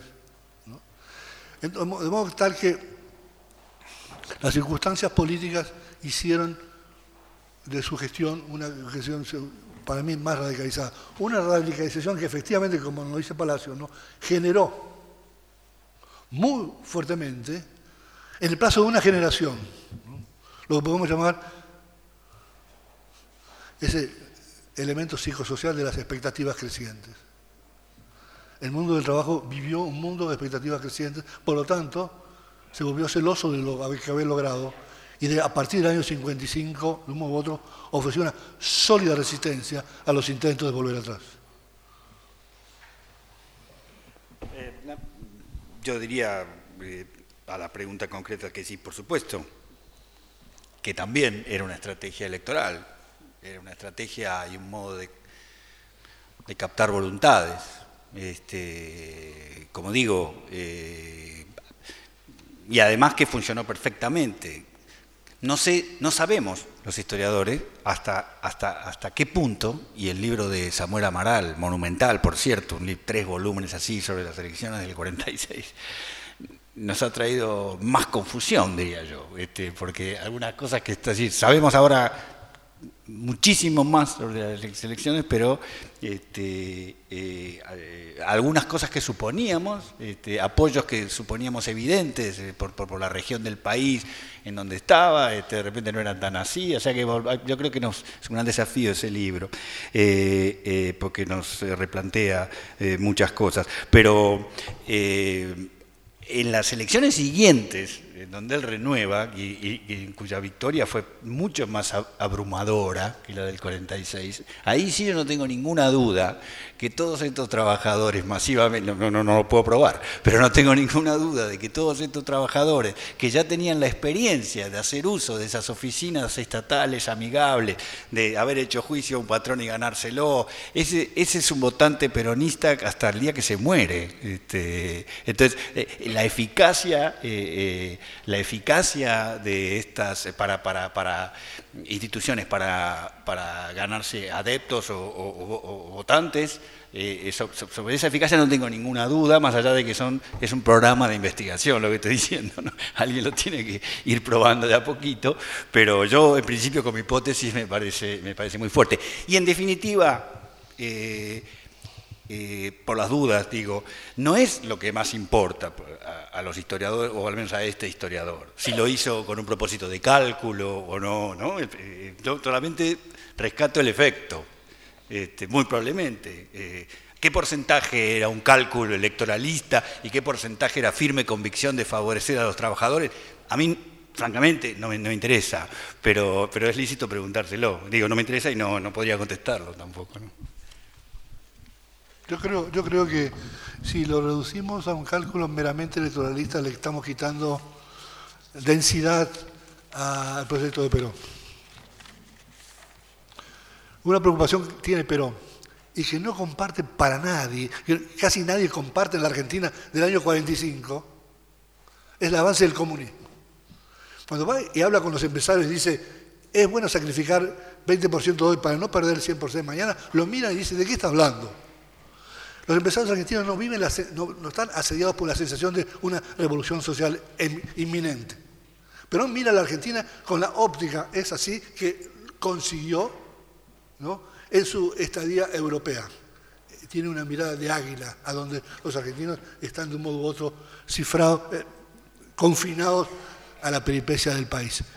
Entonces Perón dice, escúcheme, hay que hacer algo, porque si no los comunistas... Eh, van a avanzar. ¿De qué está hablando? Los comunistas son amigos, están en el frente, amigos de los conservadores. Hay que hacer algo. La, intensidad es una estrategia preventiva. Y una, una estrategia de un éxito superior. Argentina es el único país donde no hay comunistas en el movimiento obrero. Los hay, los hay en Uruguay, los hay en Chile, los hubo en, Brasil. En todo caso, los comunistas del movimiento obrero son una expresión marginal. Lo mío es muy rotundo. Pero aquí ningún gobierno tuvo que confrontarse con una CGT comunista. Porque la eficacia de esa política social como estrategia preventiva, ¿no? creo que es la verdadera, si ustedes quieren, razón, más que electoralista, de la, del proyecto de Perú.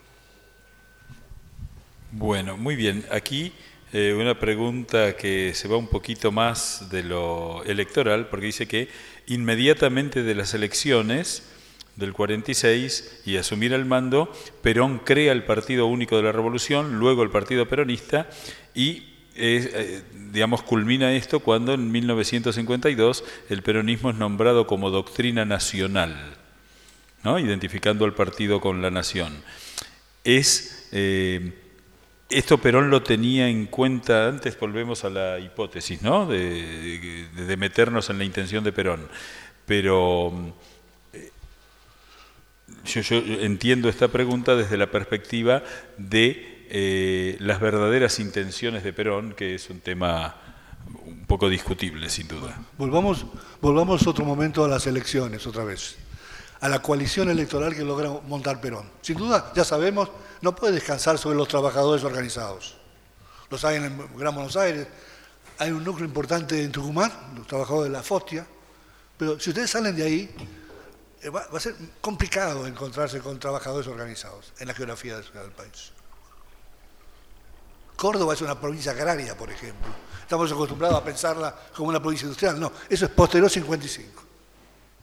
Entonces, Perón, a través de los interventores, pues, ojo, estamos hablando de elecciones que tienen por detrás una dictadura. Esa dictadura ha intervenido en las provincias. Los interventores son agentes electorales de Perón.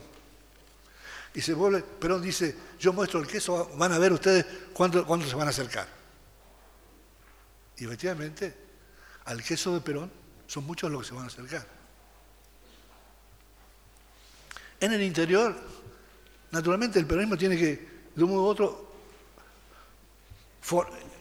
armarse sobre lo, que existía. Y lo que existía que era radicales y conservadores, radicales y conservadores, radicales y conservadores. El caso de Salta es ejemplar. En Salta hay dos ingenios. Ingenio de Tabacal, Robustiano, patrón Costas, esa familia Costas. El ingenio Camposanto, la familia Cornejo. La familia Cornejo son radicales la familia Robustiano Partido Costa son conservadores. En 1930 hay un golpe. ¿Quién pierde el poder? La familia Cornejo. Los radicales quedan afuera. Cuando llega eh, las elecciones del, 46, ¿cómo se reordena el juego? La familia Cornejo crea el, partido radical irigoyenista, y la familia Robustiano Partido Costa va a crear el partido conservador el, debate electoral en Salta es entre la familia Cornejo radical y la familia Robustiano Patrón conservador. Y así vamos a encontrar varios ejemplos provinciales en donde el peronismo se mimetiza con la fuerza existente, no se puede montar. Usted tiene que buscar candidatos a diputados, candidatos a fiscales, candidatos a gobernadores. No se puede montar de la noche a la mañana. Se, se amasa ¿no? con con la arcilla que está a mano. Por eso que el peronismo va a tener en el centro un sesgo bastante eh, monocolor, muy obrerista, pero en la periferia va a ser un, partido muy policlasista. Y el partido va, eh, va, a vivir de esa heterogeneidad todo el tiempo, hasta hoy. agregar algo? Sí. No, eh, lo que puedo decir respecto de eso, me, da el pie, eh, eh, es que otra, obviamente cada uno eligió algo este, para eh, explayarse en lo que considera decisivo, ¿no? Este, recogiendo el guante de la, invitación de este ciclo. Obviamente hemos hablado, como decía, poco de política y más de... Ahora, en este tema del partido, otra de las cosas absolutamente decisivas, evidentemente, de las elecciones de 1946 fue la que pone en marcha la construcción del partido peronista. Y eso es otra cosa que evidentemente no, no estaba prevista, ni era evidente, ni por supuesto iba a suceder si ganaba la Unión Democrática. Es decir, que estuviéramos hoy con un partido que tiene todos los años, o movimiento, como sea. Este, y eso fue un proceso eh, trabajoso, este, eh, de construcción lenta, eh, eh, y, de, y, de, mucha eh, habilidad. Y yo quiero nada más mencionar, me parece importante, este, que en esta torrente de trabajos que hace como 20 años historiadores este, venimos escribiendo sobre, sobre el peronismo. Hay una corriente dedicada a estudiar, se ha dedicado a estudiar ya este, el tema de la construcción del partido. Y no solo el partido a nivel nacional, sino cómo se fueron formando, lo que mencionaba eh, eh, eh, Juan Carlos, en cada provincia. Y este, en esta línea de investigación hay un trabajo clásico que quiero mencionar, una compilación que hicieron dos personas, no de Buenos Aires, Darío Macor y César Cach, que se llamó, un título muy lindo, La invención del peronismo en el interior del país, donde se plantea cómo es esto, si en Buenos Aires es evidente, o tenemos esta secuencia más o menos lógica, 17 de octubre, clases trabajadoras que vienen del conurbano, apoyan a y se forma, ¿cómo imaginar un peronismo en lugares donde no había ni trabajadores, ni industria, ni no decir el resto del país? ¿Y cómo, qué fue el peronismo? ¿Cómo se arma ese peronismo de cero? Este, en esas provincias. Eh, es un libro que ya tiene como 20 años, pero me parece importante eh, mencionarlo por si alguien quiere eh, meterse en esos temas. Sí, sí, yo agregaría la influencia del Partido Conservador de la provincia de Buenos Aires, donde ver las imágenes de los actos del gobernador Fresco en los 30 es ver los actos peronistas de los 40. Es, eso es muy impresionante. Acá hay tres preguntas que voy a resumir en una. Eh, la utilización por parte de la Secretaría de Trabajo y Previsión de los controles de precios, la persecución del agio y los delegados censistas, es decir, desde el Estado la, eh, digamos, eh, utilización de estos instrumentos de control y que se completan con otra pregunta que tiene que ver que si esa cultura legal de los trabajadores se ha perpetuado o no teniendo en cuenta los distintos episodios eh, cuasi delincuenciales del sindicalismo hoy en algunos dirigentes. Así que, ¿quién quiere? Me parece eh, que las dos cosas pueden convivir. Eh, y creo que conviven. Es decir, si hay tendencias delincuenciales o no, no quiere decir que... yo creo que ahí eh, lo, que registro en la investigación histórica ¿no? Eh, es que aparece como nunca antes en el discurso de los trabajadores el tema de la ley. Y, hay una apropiación de, de ese discurso y de esos usos de, la, de los aparatos estatales diseñados eh, eh, eh, para, digamos, para tramitar, por ejemplo, los conflictos con, los patronos. Entonces, yo creo que eso permanece intacto. No tendríamos, sino los sucesivos gobiernos hasta el día de hoy, incluido el actual, por supuesto, quejándose de los tribunales laborales y de la industria del juicio. Yo creo que eso permanece. Si después el señor sale del juzgado y rompe una vidriera, no quiere decir que no, persista esa conciencia legal. Conciencia legal no quiere decir ser puro, eh, eh, o digamos, quiere decir que usa ese instrumento eh, y que lo tiene internalizado, la, noción de ese derecho y, y su gimnasia frente a las instituciones, más allá de que practica otros deportes, digamos.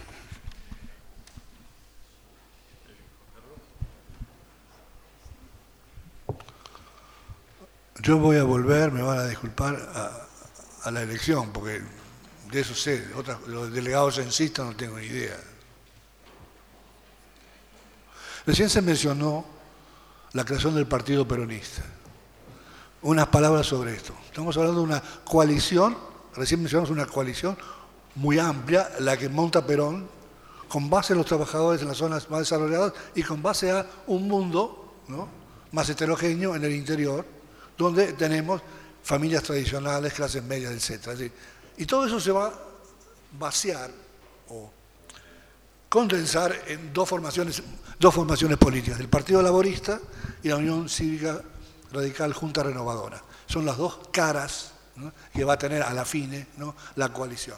Llegado al gobierno, Perón dice, es necesario crear un partido único. ¿Por qué lo dice? Bueno, en principio, pues, la tensión que hay entre el Partido Laborista y la Unión Cívica Radical Renovada es formidable. Los políticos radicales que vienen a, la coalición, reprocha a los trabajadores, o los sindicalistas, mejor dicho, carecer de cultura parlamentaria. Los miembros del Partido Laborista ven a la Junta Renovadora como el caballo de Troya de la política criolla, metido dentro de una Argentina nueva. Perón dice, vamos a fusionar todo esto en un solo partido. Y primero se va a llamar Partido Único de la Revolución y muy rápidamente se va a llamar el Partido Peronista.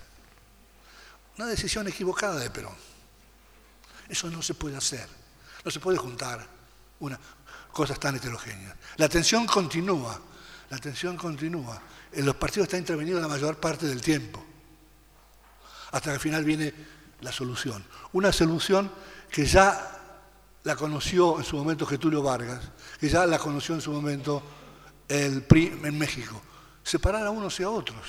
Y, se crea la rama sindical, la rama femenina y la rama política. Y a partir de ahí, más o menos, la tropa encuentra un modo vivendi. Porque la amalgama, el, eh, eh, peronismo no fue un cemento tan aglutinador como para borrar, como para borrar. Esas tradiciones sociales y políticas que tenían los trabajadores de un lado y los radicales del otro. Esta, otra vez, esta heterogeneidad ¿no? siguió rigiendo, eh, durante mucho tiempo en el peronismo. Pero en todo caso, lo que quiero decir es que después del 55, lo único que quedó de toda esa experiencia político-institucional fue los sindicatos. Los sindicatos se volvieron lo que se llamó la columna vertebral del peronismo. Y el partido peronista se volvió de un modo u otro veo, una rueda de auxilio. Tanto así que muchos dirigentes políticos conocidos eran sostenidos por dinero sindical. Eso se ha invertido con el tiempo. Pero en todo caso, quiero volver a ese punto original. Perón cometió un error explicable, no, tenía todas las fórmulas a mano, y creó un partido único allí donde era, fue muy difícil la convivencia. Y tanto fue así que al final tuvo que bajarse del caballo, admitir, sí, ok. En parte eso lo empujó la propia Evita. dijo, yo quiero un partido para mí. Y se creó la rama femenina. Perón siempre fue una persona que buscó acomodarse a las circunstancias.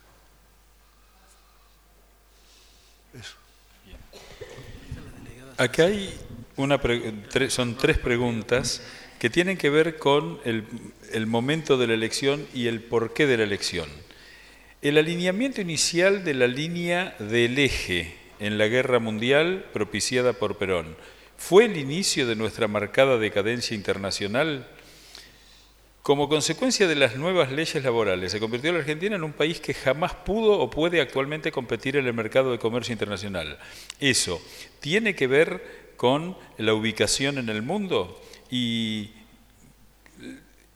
ese triunfo de Perón en el, en el 46 es el que hizo que la Argentina pasara del puesto 10 al puesto 50. Película, una pregunta sencilla para contestar.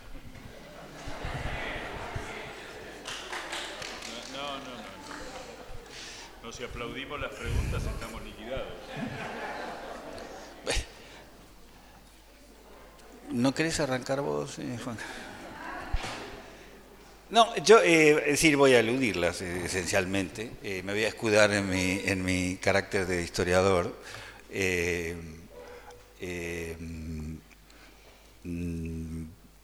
Sencillamente, en términos generales, no, comparto ideas monocausales para, para, decir, para para fenómenos así tan, tan generales como el número, el puesto que estamos en el mundo, eh, y en particular para el caso argentino, eh, no sé, eh, adjudicar al, como se hace en estos días de debate electoral con mucha frecuencia, al surgimiento del peronismo, o, bueno, para hablar en el lenguaje de hoy, al, ACB de Agustín P. Justo, eh, toda la decadencia eh, argentina, me parece un, exceso. Eh, ¿no? no, no, no, no, lo comparto, creo que es más complejo. sí puedo decir de esa, lo que escuché de esa pregunta, que efectivamente el costo laboral argentino es muy alto, eso lo sé porque lo del diario, este, y que tiene mucha relación con... El caso extremo que yo creo que sí representa Argentina, incluso en América Latina, respecto de, bueno, de la forma en que se han sostenido esos derechos eh, laborales, la no, que no es solo la fuerza de los sindicatos también, este, pero, pero sí, como digo, en esta impronta eh, que, entre otras cosas, se ha mantenido en la justicia del trabajo, porque se mantuvo, y este es otro misterio y otra otra tarea por delante para los historiadores, porque se mantuvo aún después de que los jueces dejaron de ser literalmente peronistas, porque la Revolución del Libertadora, en algunos distritos, por ejemplo en, el fuero laboral de la capital federal de la provincia de Buenos Aires, arrasó, los, despidió a todos, los cambió a todos. Quiero decir que eh, eh, ya no eran más peronistas, literalmente. Y sin embargo, ese espíritu, ¿cómo decirlo?, pro-obrerista se mantuvo, como sabemos, hasta el día de hoy. Así que hay algo más ahí, eh, es como un sello de agua que quedó. Eh, y, sí, y efectivamente sí, yo creo que eh, es parte de las razones por las cuales el costo laboral argentino es también hoy este, más alto que en otras partes. Juan Carlos.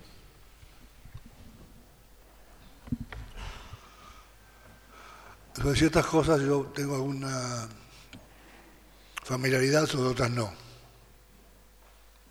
Sobre el puesto 15-50 no tengo idea.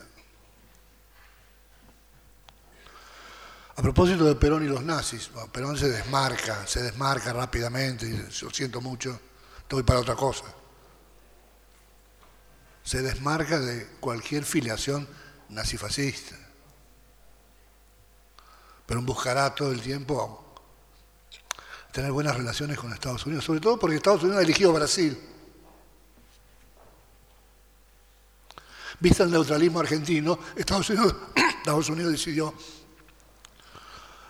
financiar la compra de armas por parte de Brasil.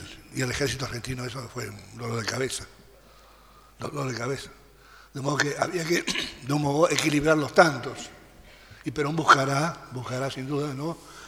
una aproximación con Estados Unidos.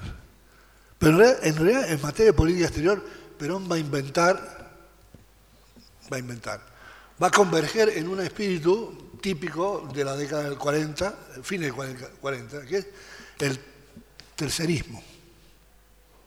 Países que dejan las colonias buscan un lugar distinto entre Occidente y Oriente. Y Perón va a frasear ese lugar en términos de el tercer mundo, la tercera posición. De modo que eh, va a ser una posición siempre compleja de, plasmar, pero, pero revela una búsqueda de creatividad en medio de eh, esa confrontación entre eh, Occidente y Oriente, entre el comunismo y el capitalismo. Pero por eso digo, no creo que haya elegido eh, mantener los entusiasmos de sus coroneles amigos por el nazifascismo. Lo que no optó, lo que no optó, y eso es una... Les invito, por favor, a esta comprobación que yo hago de tanto en tanto. Ve una película europea y dice, los nazis se van a la Argentina. Es un lugar común en Europa pensar a Buenos Aires como el lugar de refugio de los nazis. Eso puede ser. A cada rato me entero de una novedad. Entonces, hubo acá fuerzas, refugios, redes, que abrieron las puertas a refugiados nazis. Mientras que la política oficial del gobierno no tiene nada que ver con eso. Digo, creo que no. en todo caso, si ustedes, si ustedes ven las películas o ven las series, eh, así como en Estados Unidos el sur es el lugar de los negros y del jazz, la Argentina es el lugar de los nazis en la década del 40. Eh, casi la gente no tiene que explicar nada. Entonces, digo, y eso no, no, va a definir la política de Perón, que va a ser una política de otra naturaleza.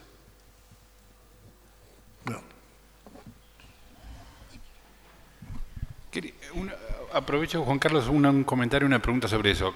que tiene que ver con lo que hablaste al principio de, la relación entre el peronismo y el fascismo, que surge muchas veces no solo en las películas europeas, también acá hay una especie de lugar común repetido de que arranca con el viaje a Italia, el conocimiento, la experiencia fascista de primera mano, y me da la impresión de que eh, en parte eso está prefabricado incluso antes de la llegada del peronismo. Yo recuerdo siempre una tapa de la revista Time del año 45, donde está el embajador Braden con un aparato mata mosquitos que apunta a toda Sudamérica, y cada mosquito es una esvástica. Me parece que ya de antemano hay armada una imagen que lo que se va a producir en la Argentina es la llegada del fascismo a América del Sur, incluso antes que Perón haya hecho nada.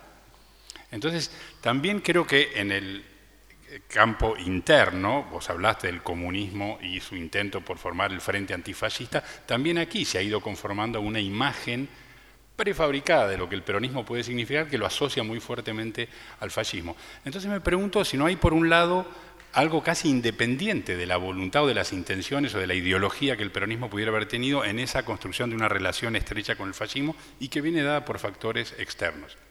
Eso por un lado.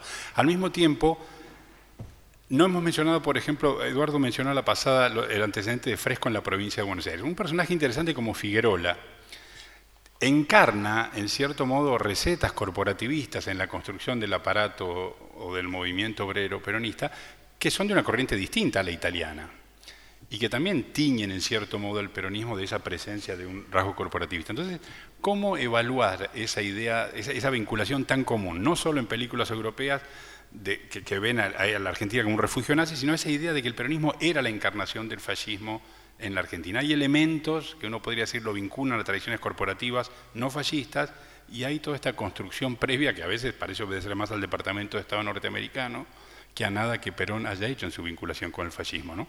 Eso como una pregunta. Y la otra aprovecho para meter una pregunta a, Juan Manuel. La oposición, el por qué se produce esa oposición cerril, digamos, al avance de un derecho laboral que ha ido avanzando de manera más pacífica en otros lugares. Me da la impresión que cargaste mucho las tintas en la idea de la afectación de intereses económicos. Digamos, el patrón de estancia, de estancia que se irrita porque vienen a ver si se cumple o no el descanso dominical descontando que eso existe, yo diría, hay también una posición doctrinaria a la concepción de la justicia peronista, no solo porque inclina la cancha, sino porque transforma la idea del derecho, que sobre todo dentro de la profesión jurídica, algunos mantienen asociada a una tradición clásica del derecho constitucional. La ley es una cosa distinta a cualquier norma que se sanciona en el Congreso. Tiene ciertos rasgos de generalidad, de no afectación de un interés particular, etc. Me parece que también hay una oposición doctrinaria fuerte, a pesar de los avances del derecho laboral, a lo que el proyecto de la justicia peronista significa en términos de abandono o sobrepasar por completo una herencia de constitucionalismo liberal para instalar otra cosa distinta en términos de qué significa el derecho y la ley. Bueno, sería la última. No sé, ¿qué está pensando o no va a hablar? En 1945, en la playa de Mar del Plata, la gente salió y vio un submarino alemán. Submarino alemán toda la geografía de América del Sur.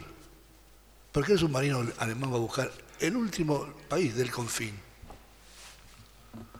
Alguien le dijo, ah, ah, esa es tierra amiga. Eh, por supuesto, bajaron los, eh, militares. El, jefe del submarino tenía 23 años. Eh, otro, otro recuerdo de que la última tropa de Hitler era todos pibes pues ya los que no eran los habían perdido en, la campaña de, Rusia. Eh, bajan y por supuesto se presentan y enseguida los ponen en un avión y los llevan a Estados Unidos. Entonces los llevan a Estados Unidos para interrogarlos, porque están ahí, etc. Entonces, Argentina, lugar de refugio de submarinos alemanes y que a su vez la tripulación es puesta en prisión y no manda a Estados Unidos. De modo que si aparece la revista Time, el año 45, ¿no? En el 38, en el año 45, con la esvástica en la Argentina, por lo menos un submarino había. Entonces, eh, eh, con independencia de la, otra vez, de las políticas del gobierno, ¿no? había indicios ¿no? de una conexión. Y cuando vengan los servicios secretos iraníes a buscar nazis en Argentina, los van a encontrar, aquí en Bolivia.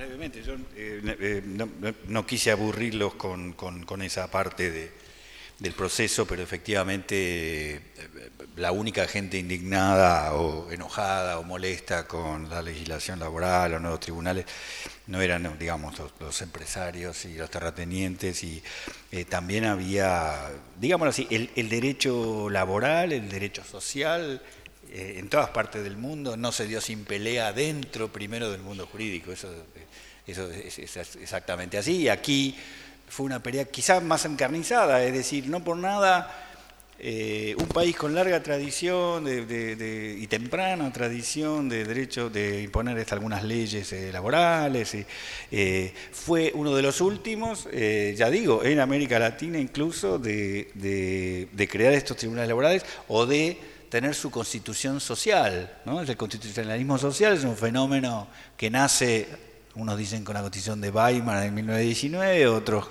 con la constitución mexicana de 1917, que básicamente implica incorporar o dar rango constitucional derechos sociales, ¿no? derecho al trabajo, el derecho, este, eh, la creación de los tribunales laborales, todo, eso darle rango constitucional. Y eso no sucedió en la Argentina hasta mucho más tarde que en otros países. ¿no? O sea que la resistencia incluso no solo existió efectivamente, gracias por recordarlo, sino que fue muy fuerte dentro incluso del mundo, del mundo jurídico. Y, la forma, ahí sí, los modos en los que hizo Perón y esa esos discursos tan encendidos contra eh, la justicia y las leyes de la oligarquía, le ponía un condimento mucho más irritante este, al asunto. Bueno, concluyendo este magnífico momento de debate, eh, resumimos de la siguiente manera. Eh, Juan, Juan Carlos Torre comenzó marcando cómo se cambia el escenario político eh, en, 1942 y 43 con la muerte del presidente Ortiz, de Marcelo Torcuato de Alvear y de Agustín Pedro Justo. Lo que enfrentaba a los radicales a un desafío importante porque la visión del presidente Castillo de tolerancia al fraude hacía casi inevitable la presidencia de Robustiano Patrón Costas, que era el candidato conservador ¿eh? un hombre salteño. En ese tiempo se forma la Unión Democrática. Es muy interesante el detalle de marcar que la Unión Democrática es anterior al golpe del 43, formada por Justo para concitar el voto de los eh, aliadófilos, podríamos llamar así. La sociedad estaba muy partida entre los defensores del eje y de los aliados. Eh, formaban parte de la Unión Democrática, el Partido Socialista, la Unión Cívica Radical y el Partido Demócrata Progresista, y queda claro que cuando se quieren incorporar los conservadores, los radicales no los dejan eh, eh, confirmar, lo cual en la elección es muy importante porque quedan los conservadores bollando y muchos de ellos se amparan en el Partido Laborista para tener un anclaje, ¿no? Algo que uno podría ver bastante parecido hoy, donde muchos miran su territorio y no tanto las ideas superiores. Eh, Perón va concentrando durante el golpe del 43 todos los cargos muy importantes, es vicepresidente, es ministro de guerra y es secretario de Trabajo y Previsión, en un tiempo en el que ya los obreros industriales forman un millón de obreros, es decir, una masa importante que a veces se desconoce en el conocimiento histórico como que no había industria previamente a la llegada de Perón al poder.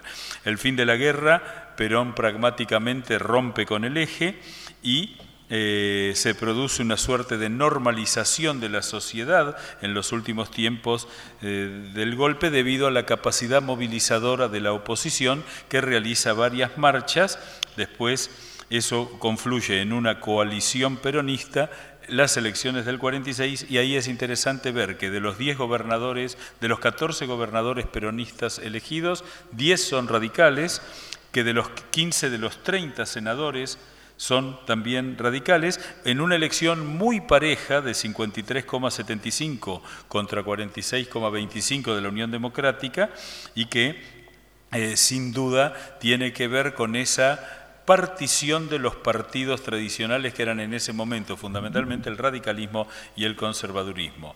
Juan Manuel Palacio, que avanza sobre la, digamos, la condición decisiva de la elección, donde el peronismo y la Unión Democrática tienen que enfrentarse con una perspectiva de hacer cosas relativamente parecidas, pero fundamentalmente con lo que cuenta el peronismo es con una organización sindical que les adicta y un apoyo estatal que le facilita las cuestiones. Ahí ya eh, se va dando una cuestión de que hay un contexto anterior favorable a las leyes laborales, aunque no aplicado, y un contexto exterior muy favorable a las leyes eh, laborales, por lo que eh, la secuencia de leyes laborales del peronismo y su aplicación a través de los instrumentos que el Estado crea para eso son verdaderamente significativas.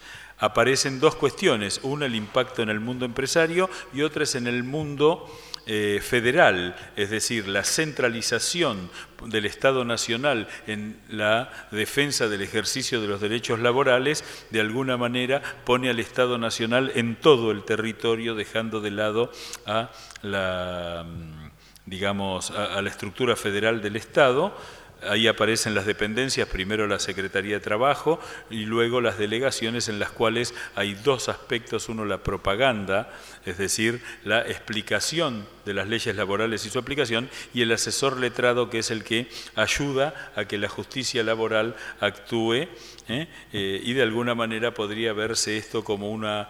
Eh, contradicción o una dicotomía entre eh, la capacidad del Estado de fomentar el conflicto y la paz predicada en ese tiempo. Eh, cerrando en las eh, dos participaciones, en 1955 Perón admite eh, que para aumentar los beneficios sociales fue necesario limitar las libertades públicas, entonces ahí propone Torre que el autoritarismo actúa como un contaminador de la circunstancia en el discurso posterior y la idea de que la Argentina transita en un corsi e recorsi, transitamos por caminos parecidos. Eh, en el caso de Palacio, la, eh, su, ironía eh, digamos, permanente sobre el tema del ejercicio contrafáctico, es decir, qué hubiera pasado si no hubiera sido, ejercicio que los argentinos hacemos cotidianamente. El otro día me encontré con alguien que me decía si lo podíamos ubicar a la valle para avisarle en qué lío nos íbamos a meter si lo fusilaba Dorrego, ¿no? Eso es bastante habitual en nosotros.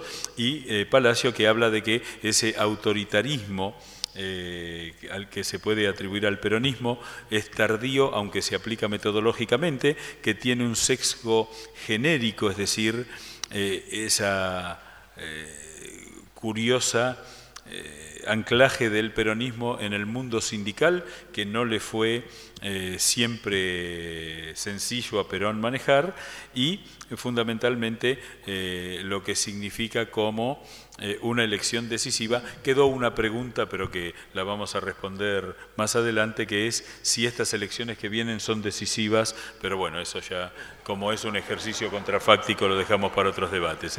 Muchísimas gracias. Por favor... Un aplauso. Un aplauso para los dos disertantes.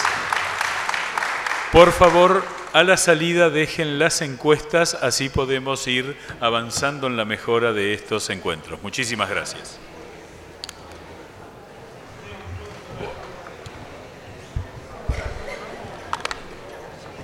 Lo habían perdido en, la campaña de, en la campaña de Rusia. Eh, bajan y por supuesto se presentan y enseguida los ponen en un avión y los llevan a Estados Unidos. Entonces, los demás Estados Unidos para interrogarlo, porque están ahí, etc. Entonces, Argentina, lugar de refugio de submarinos alemanes, y que a su vez la tripulación es puesta en prisión y no manda a Estados Unidos. De modo que si aparece la revista Time, en el año 45, ¿no? En el 38, en el año 45, con la esvástica en la Argentina, por lo menos un submarino había. Entonces, eh, eh, con independencia de la, otra vez, de las políticas del gobierno, ¿no? había indicios de una conexión. Y cuando vengan los servicios secretos iraníes a buscar a nazis en Argentina, los van a encontrar, aquí en Bolivia.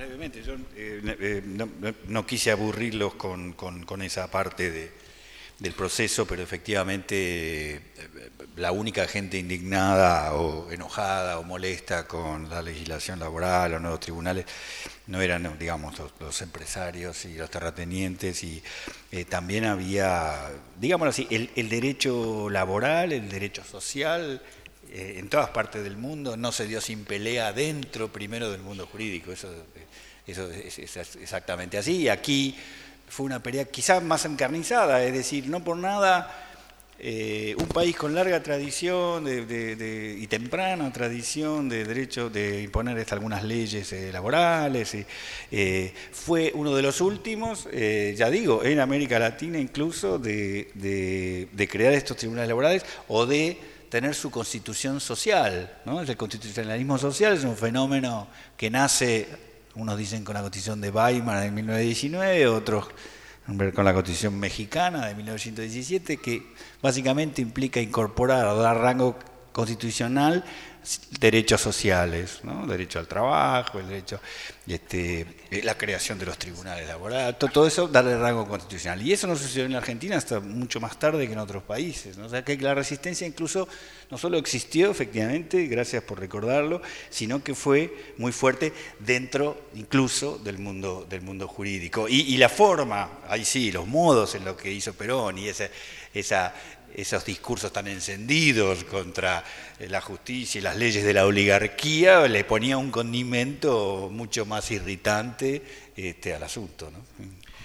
Bueno, concluyendo este magnífico momento de debate, eh, resumimos de la siguiente manera. Eh, Juan, Juan Carlos Torre comenzó marcando cómo se cambia el escenario político eh, en, 1942 y 43 con la muerte del presidente Ortiz, de Marcelo Torcuato de Alvear y de Agustín Pedro Justo. Lo que enfrentaba a los radicales a un desafío importante porque la visión del presidente Castillo de tolerancia al fraude hacía casi inevitable la presidencia de Robustiano Patrón Costas, que era el candidato conservador ¿eh? un hombre salteño. En ese tiempo se forma la Unión Democrática. Es muy interesante el detalle de marcar que la Unión Democrática es anterior al golpe del 43, formada por Justo para concitar el voto de los eh, aliadófilos, podríamos llamar así. La sociedad estaba muy partida entre los defensores del eje y de los aliados.